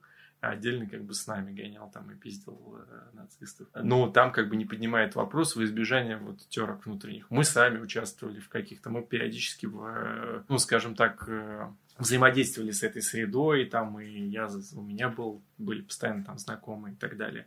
Мы прекрасно себе представляли, что это среда, как бы, где доминирует как бы ультраправый, но мы знали, что как бы, это не совсем естественно на самом деле для футбольной среды, потому что всегда это ну, как минимум, э, противостояние левых и правых, да, около футбол, там, евро, европейский, а, вот, потому что там, ну, огромное количество левых клубов, да, а, вот, э, и левых саппортов, и группировок за один клуб гоняющие, которые друг с другом враждуют по поводу, там, правых, левых взглядов. Нормальная ситуация. Вот, и нам хотелось, конечно, чтобы хотя бы в эту сторону все сдвинулось в России. Э, события на Манежке, я могу сказать так, что многие там мои знакомые, ну, вот можно сейчас говорить о том, что я вот, чтобы не ошибиться, но, скорее всего, я не ошибаюсь. То, что как бы вот тот же самый вот э, Алексей Сутуга, Сократ погибший, по-моему, он участвовал в тех беспорядках на Манежной площади. Вот. Ну, просто ради как бы любопытства и, так сказать, э, ради движухи. Вот. Э, друзья его точно там участвуют, какие-то, я насколько помню. Ну, короче, грубо говоря, там какие-то пару человек. Э, вот. И нет, он, по-моему, он сам, вот, будучи он там типа анархистом таким, антифашистом и так далее, он там, вот, сейчас он погиб, поэтому думаю, можно спокойно про него это рассказать. И это был как бы, ну, для него просто тот же самый интерес как бы, к беспорядкам. Я такого подхода, кстати, не разделял на тот момент, но в целом события э, это, на Манежной, ну, я как-то спокойно воспринял, как, э, ну, демонстрацию, что ли, вот всех э, каких-то праворадикальных сил. Как сказал позже мне один из бывших сотрудников правоохранительных органов, это был этот правый путь. Ну, как бы, какие правые, такой путь. Но это будет потом. А вот еще неделю после Манежки Москва находилась чуть ли не в состоянии большой уличной войны. Футбольные фанаты, русские националисты, неравнодушные школьники, ищущие себя в жизни, забивали стрелки кавказцам и митинговали у Останкина, требуя объективного освещения событий на Манежке. Рассказывает Роман Попков. Да, ну что интересно, тем не менее. Я хорошо помню эти дни. Это, это был декабрь 2010 года. Они вышли на манежку, э, пободались с мусорами, там, э, отмудохали там каких-то джентльменов э, с Кавказа. Ну, вот потом и все, все более-менее в тот день как бы рассосалось, разошлись, запихнули их в метро, менты. Но ведь на этом же не успокоилось. Дальше была еще одна очень важная стрелка. Стрелка вот этот европейский.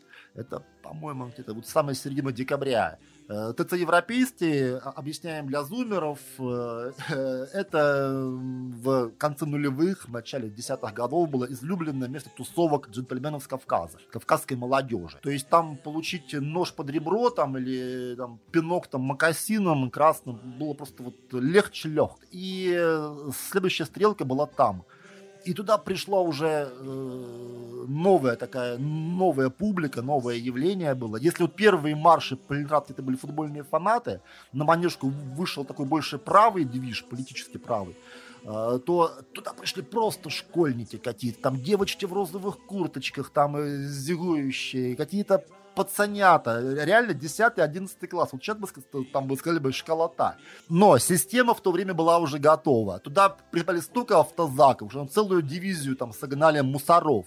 Вот. Э, что интересно, кавказцы тоже пришли на эту стрелу, они не забили. И мусора винтили всех. И школьников, и кавказцев.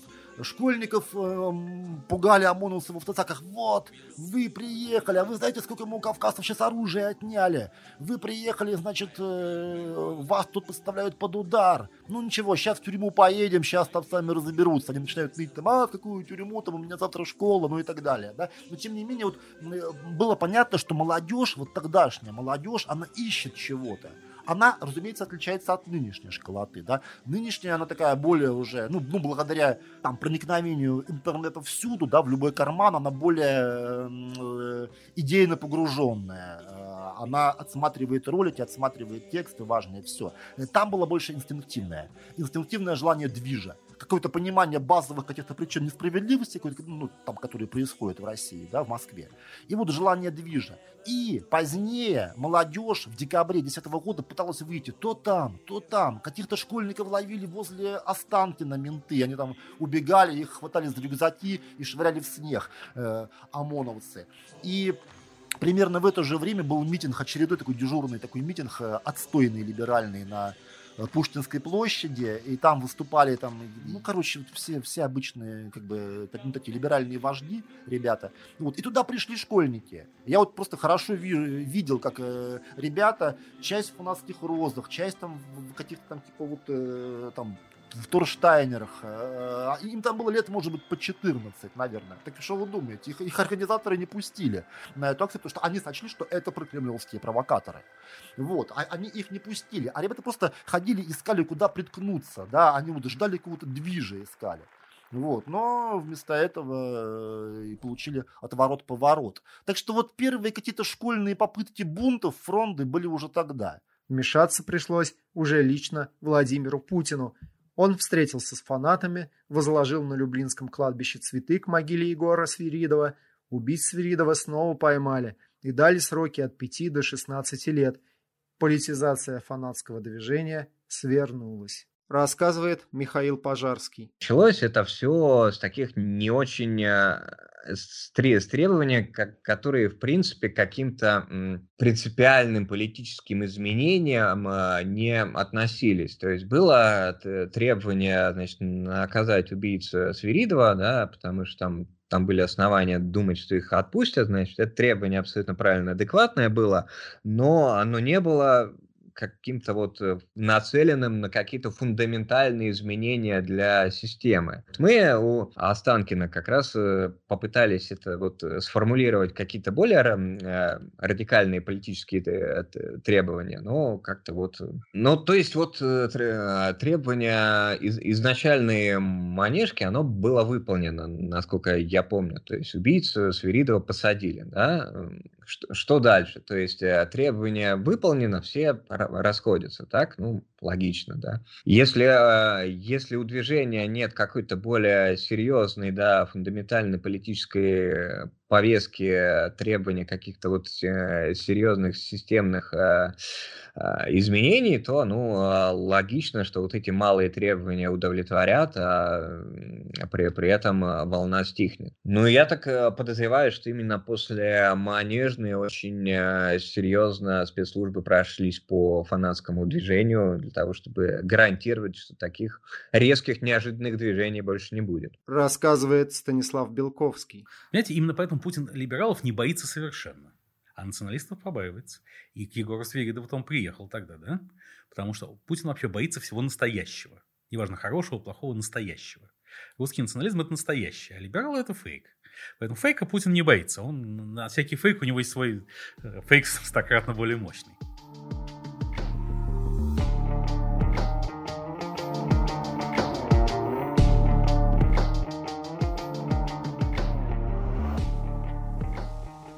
2011 год стал началом заката уличного русского национализма.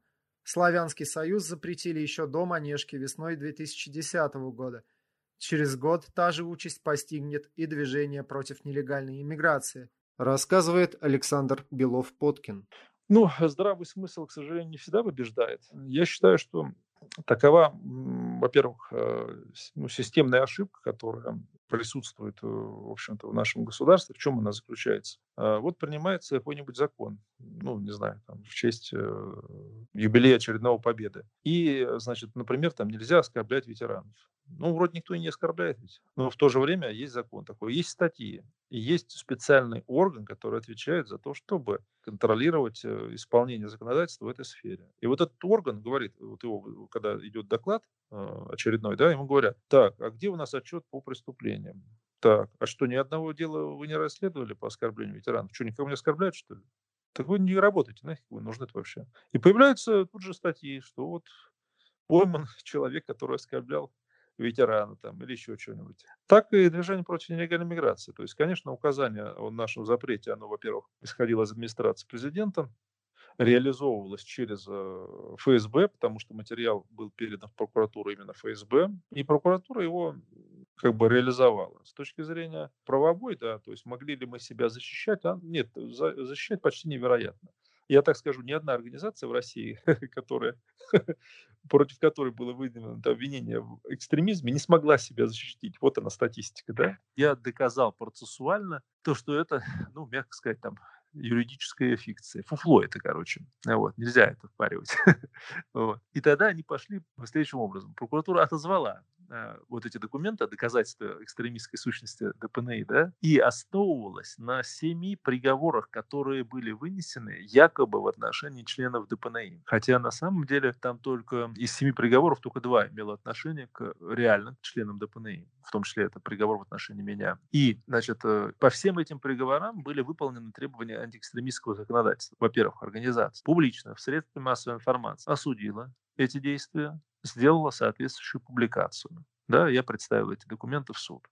Во-вторых, эти лица которые были осуждены за, за совершение экстремистских преступлений, покинули сразу же после вынесения решения суда, покинули движение, то есть прекратили быть членами движения против нелегальной миграции. Тем не менее, принцип коллективной ответственности, который, в общем-то, ну, был еще в новом времени, ну, отвергнут э, да, прогрессивным человечеством, вот он в Российской Федерации применяется. То есть это театр абсурда. Это законодательный акт, который противоречит Конституции, я не говорю там о международных законах каких-то, а, да он даже римскому праву против, вот основам прямо, основам вообще права, да, то есть э, принцип коллективной ответственности в данном случае, ну, он просто в одном из наихудших вариантов реализован. Да? И причем доказательства причастности этих людей, они не требуются. Просто у них могли найти там значок ДПНИ, значит, он член ДПНИ. Он не член ДПНИ, его нет в списках ДПНИ такого человека. Но вот у него же нашли листовки ДПНИ, значит, он член ДПНИ. Вот в приговоре суда написано, что он являлся сторонником. Я говорю, подождите, сторонники, члены, это разные вещи.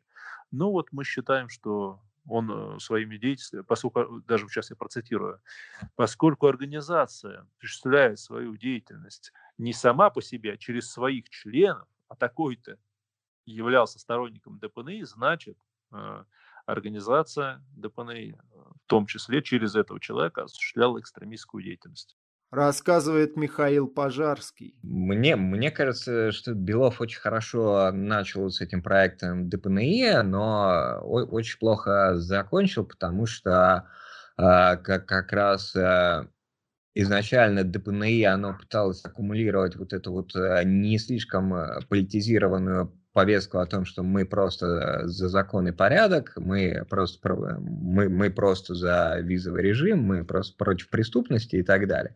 Это была э, широкая повестка, под которую действительно можно было аккумулировать много нормальных людей.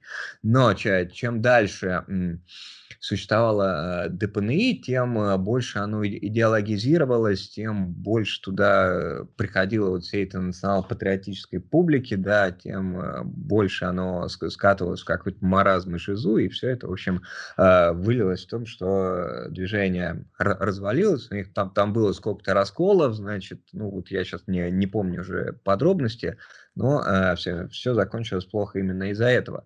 Но, но мне кажется, что это в целом такая проблема политических организаций в России, потому что, э, с одной стороны, вам э, нужно транслировать некую широкую э, повестку, которая будет понятна нормальным людям, а с другой стороны, вам нужен э, какой-то постоянный аппарат. В, в этот аппарат в условиях репрессий и прочих э, неприятных моментов будут идти только профессиональные политические активисты. Э, политические активисты – это публика, как правило, очень идеологизированная и заряженная какой-нибудь шизой. То есть э, получается такая зависимость, что вы делаете какую-то успешную организацию, которая, значит, поначалу гремит, потому что у нее есть э, широкая нормальная повестка. А потом к вам, значит, набиваются активисты, которые начинают эту повестку сужать, э, организация разваливается, активисты разбредаются по новым организациям. И с ними происходит то же самое. Вот такой замкнутый круг. Демушкин и Белов-Подкин попытаются перегруппироваться и создадут этнополитическое объединение «Русские». Его тоже запретят в 2015 году, рассказывает Дмитрий Демушкин. Это, это были кулуарные переговоры о воссоединении. Сначала я предложил, как бы после запрета Славянского Союза, я, ну, понимал, что сейчас уже там готовится иск по ДПНИ, и мы, собственно, обсудили этот вопрос. Мы так были структуры чуть-чуть конкурирующие, и где-то на поле постоянно пересекались. я как бы предложил на этот момент председателю ДПНИ, говорю, давайте обсудим вопрос о слиянии. Ну, как бы мы договорились подождать до момента официального запрета, и после уже запрета, собственно, мы начали думать, потому что просто продолжать деятельность под новой вывеской было невозможно, надо было собрать большую новую коалицию, куда мы на этот момент собрали 40 различных организаций, организаций. И, собственно, начались кулуарные переговоры с ДПНИ, которые мы ввели, собственно, и распределили все информационно там должностные и так далее обязанности. То есть я принципиально решил тогда момент, что я из Славянского Союза не тяну никакую субкультуру, потому что мы должны делать движение абсолютно нового политического типа, чтобы не было никакой вот этого бэкграунда, никаких там свастик, никаких там зик, ничего, что относилось к этой всей субкультурной теме. И хотели сделать новое такое хорошее европейское движение движение, европейское в хорошем смысле, без всякого радикализма и с теми проблемами актуальными, которые действительно в этот момент и сегодня стоят перед саморусским народом. И, собственно, вот эти переговоры прошли, а потом уже были технические вот эти все конференции, уточнения. Кстати, съезд а, финальный, который должен был уже закрепить все это, так и не случился по причине того, что его силовики просто не, не давали нам сделать. И в итоге это все вот, да, эти совещаниями, конференциями ограничилось рассказывает Александр Белов-Подкин. Идея, собственно говоря, создания по-русски принадлежит Владимиру Басманову, так же, как идея создания ДПН. Это вот так. Он провел переговоры, и идея была создание некого такого ну, национального парламента, если так можно выразиться, или чего-то такого, что могло бы действовать от имени русских. Да? То есть, ну, вот, например, у чеченцев есть свой падишах, а у русских нет. Ну, у них есть как бы общероссийский падишах только. Ну, вот. То есть нету э, института, который бы целенаправленно защищал интересы этнически русских. Если ДПНИ, хотя и была националистическая организация, но все-таки была такая организация за закон и порядок и э, не называющая себя националистами как таковыми, да, а преследующая конкретную цель, то есть это упорядочение э, вопросов миграции, то э, это другой проект, он был связан институализацией а, русского вопроса, да, то есть создание каких-то вот организаций, у евреев они очень развиты, да, вот, которые занимаются, например, там, вот, конкретно еврейскими вопросами. Не всеми вообще, а конкретно еврейскими. И вот мы говорим, давайте вот сделаем такую, которая будет заниматься чисто русскими. Вот это же нормально, мы же имеем право, мы же народ или кто.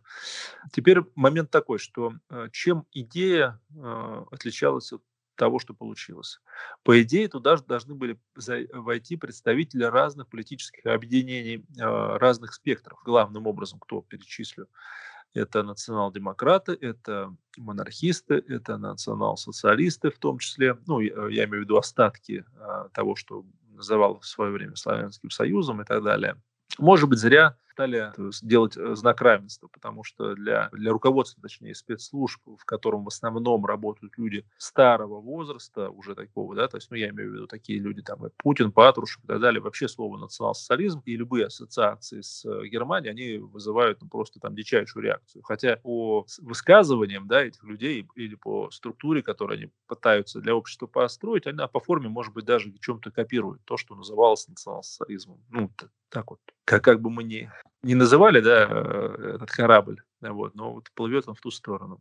И, соответственно, был съезд первый, там обсуждался устав, устав э, объединения русские и, в частности, его как бы такая организационная форма, как это политическое объединение. Вот я был против, в принципе, употребления к этому явлению, к ЭПО-русские, название ЭПО, как этнополитическое объединение. А, соответственно, возникал вопрос, а как же тогда мы называться-то будем? Я говорю, никак, просто Вот мы просто никому, никому ничего не пишем, мы просто говорим, мы русские. Вот мы представители русских. Вот и все. То, что мы, э, то есть э, структура остается тогда тайной, да, как бы, ее как бы не существует. Тогда очень тяжело бороться, если вот что запрещать? Просто русских, некое объединение русские и так далее. Вот слово ЭПО является на мой взгляд, ошибочным. Да? То есть нельзя было давать возможность э, вообще какой-либо организационно-правовой формы или там, что это движение, или какое-то что угодно. Ну, вообще вот надо было попробовать, как будто мы вот просто сами по себе собрались, случайно договорились вчера в подъезде, никакой организации нет, мы просто русских защищаем конкретно здесь и сейчас. Все. А, это раз. Второй момент. А, национал-демократы, э, значит, в виде там Крылова и прочее, не присоединить. Плохо это, в общем-то, уже тогда было такой миной замедленного действия. То есть все, э, все это имело бы эффект, когда бы мы представляли собой действительно единую организацию. А так как по-русски стало одной, да, самой крупной, но одной из. А это нельзя было допускать. Тем не менее, некоторые вот эти вот вещи, которые в самом начале ставились как главная задача, а именно отстаивание интересов русской нации, представительство русских интересов при переговорах с другими этносами и так далее, и так далее, мы это делали. В общем-то, даже некоторые этносы реагировали нормально, там, в том числе чеченцы, например. Десять лет назад власть серьезно взялась за подавление русского национализма, и русские марши, и уличная война, и манежка были тревожными звонками для Кремля. Стать своими для властей лидером националистов не удалось. Полиция, прокуратура, Следственный комитет начали свое наступление, рассказывает Алексей Сочник. Ой, ходили слухи, что деньги оттуда, из, от, откуда они всегда и берутся, из Кремля. Вот, так как э, после разгрома ДПНИ не было ни одного громкого дела э, над, каким, над, над кем-нибудь над каким-нибудь бизнесменом. То есть, например, мы видим, что э, вокруг Алексея Навального так или иначе возникают уголовные дела над бизнесменами. Когда разгромили ДПНИ, не появилось ни одного, ни одного человека, которого бы обвинили в финансировании э, ДПНИ. Это разговор на многие часы. Рассказывать, как устроена, как устроена кухня в администрации президента, когда тот или иной проект заканчивает свою историю. Ну вот. Э, разгромили, при, было принято решение разгромить и разгромили. Настал определенный момент, было принято решение, что они уже не нужны, их убрали. Рассказывает Сергей Удальцов. Кстати, после этого и начались довольно жесткие зачистки националистических организаций. Ну, в том числе, не только после этого, но в том числе. И за последние годы сильно националистов ослабили, потому что многие были посажены, многие там эмигрировали. Ну и вообще, так сказать, подзадавили это движение. Настроения никуда не делись, ну, как бы они вот в каких-то других формах сейчас проявляются, не, не в тех, что раньше.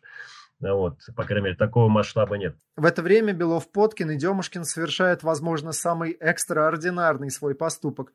Они поехали в путешествие в Чечню Рамзана Кадырова. Глава Чечни уже был одиозной фигурой, но пока извиняться никого не заставлял. А тогда не кто-то, а русские националисты превратили Кадырова явочным порядком в политика федерального масштаба, с которым можно обсудить дела русских в Чечне и вообще. Для многих симпатизантов русского национализма поступок был еще тем неоднозначнее, что состоялся сразу после убийства разжалованного полковника Юрия Буданова. Чеченец Юсуп Хаджи Тамирханов совершил фактически кровную месть человеку, имя которого вывешивали на трибунах футбольные фанаты и скандировали участники русских маршей рассказывает Дмитрий Демушкин. Отлично оцениваю тогда и сегодня. Это был необходимый шаг, который я знал, что вызовет острую критику, но это было абсолютно нужное для русского национального движения поступок. Его надо было сделать, и несмотря на все, мы его сделали. Я на самом деле думал, что будет еще хуже намного реакция, чем произошла. Вот. Но я знал, что необходимо русский национализму становиться политическим. И никто в России на тот момент не было ни одного федерального политика, который мог бы русский национализм легализи... Э, легализовать. Потому что в 2010 году Советский Союз себя исчерпал, и мы понимали, что все, движения никакого нет. Субкультура, она никуда не выходит. И когда нас, собственно, после запрета города Москвы, это была первая организация на этот момент, не исламская, да, которая запрещали в гражданском суде, мы поняли, что надо куда-то двигаться. И на тот момент, да, вот Рамзан Кадыров был единственный человек, который готов был вести переговоры. То есть, и, соответственно, мы не колебались, поехали. У нас было очень много вопросов. Вот, мы готовы были их озвучивать, мы туда поехали и э, абсолютно не, не разочаровались. То есть с нами вели диалог и обсуждали очень большой спектр вопросов. Рассказывает Павел Никулин. Помню, я потом про манишку много писал, потому что первую волну судили Назболов. Там есть великое видео, называется 10, минут славы, 10 секунд славы, где Назбол Игорь Березюк, такой законченный нацист, просто прям вот у него одна из татуировок, это мальчик в немецкой военной форме, э, писает на флаг Израиля. Кажется, он дерется с ментами, и это вот примерно как вот тот чеченец на протестах Навальновских, Навальновских. То есть э, он так сильно бьет мента в голову, что с мента слетает шлем. То есть, видимо, э, вот. Это просто это тоже очень интересно, что, получается, в 2010 году в такой драке участвует нацист, а в 21-м уже чеченец.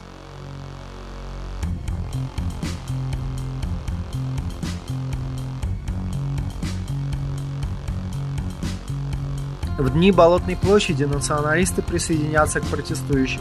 Они впервые предпримут сознательную попытку заявить о себе как об оппозиции. Представители русских националистов выступали на больших митингах, участвовали в выборах в Координационный совет оппозиции. И хотя Пугачев и Бирюлева произойдут позже, на фоне общегражданского протеста националистам не удастся завоевать дополнительного веса. А потом наступит 2014 год. Одни националисты традиционно поддержат действия российских властей на Украине, другие, например, Демушкин и Белов, их осудят. Одни отправятся воевать на Донбасс за непризнанные республики, другие выступят на стороне Украины. Люди, считавшие себя русскими националистами, будут стрелять друг в друга и убивать. Почва насытится кровью. Русский национализм, как фактор уличной политики, исчезнет.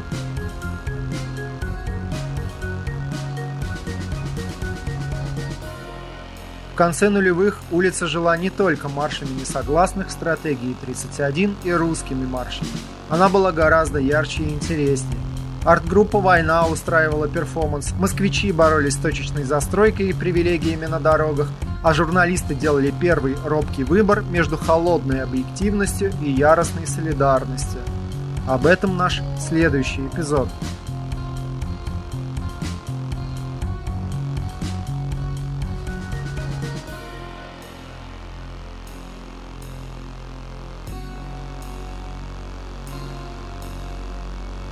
Это подкаст «Модернизация».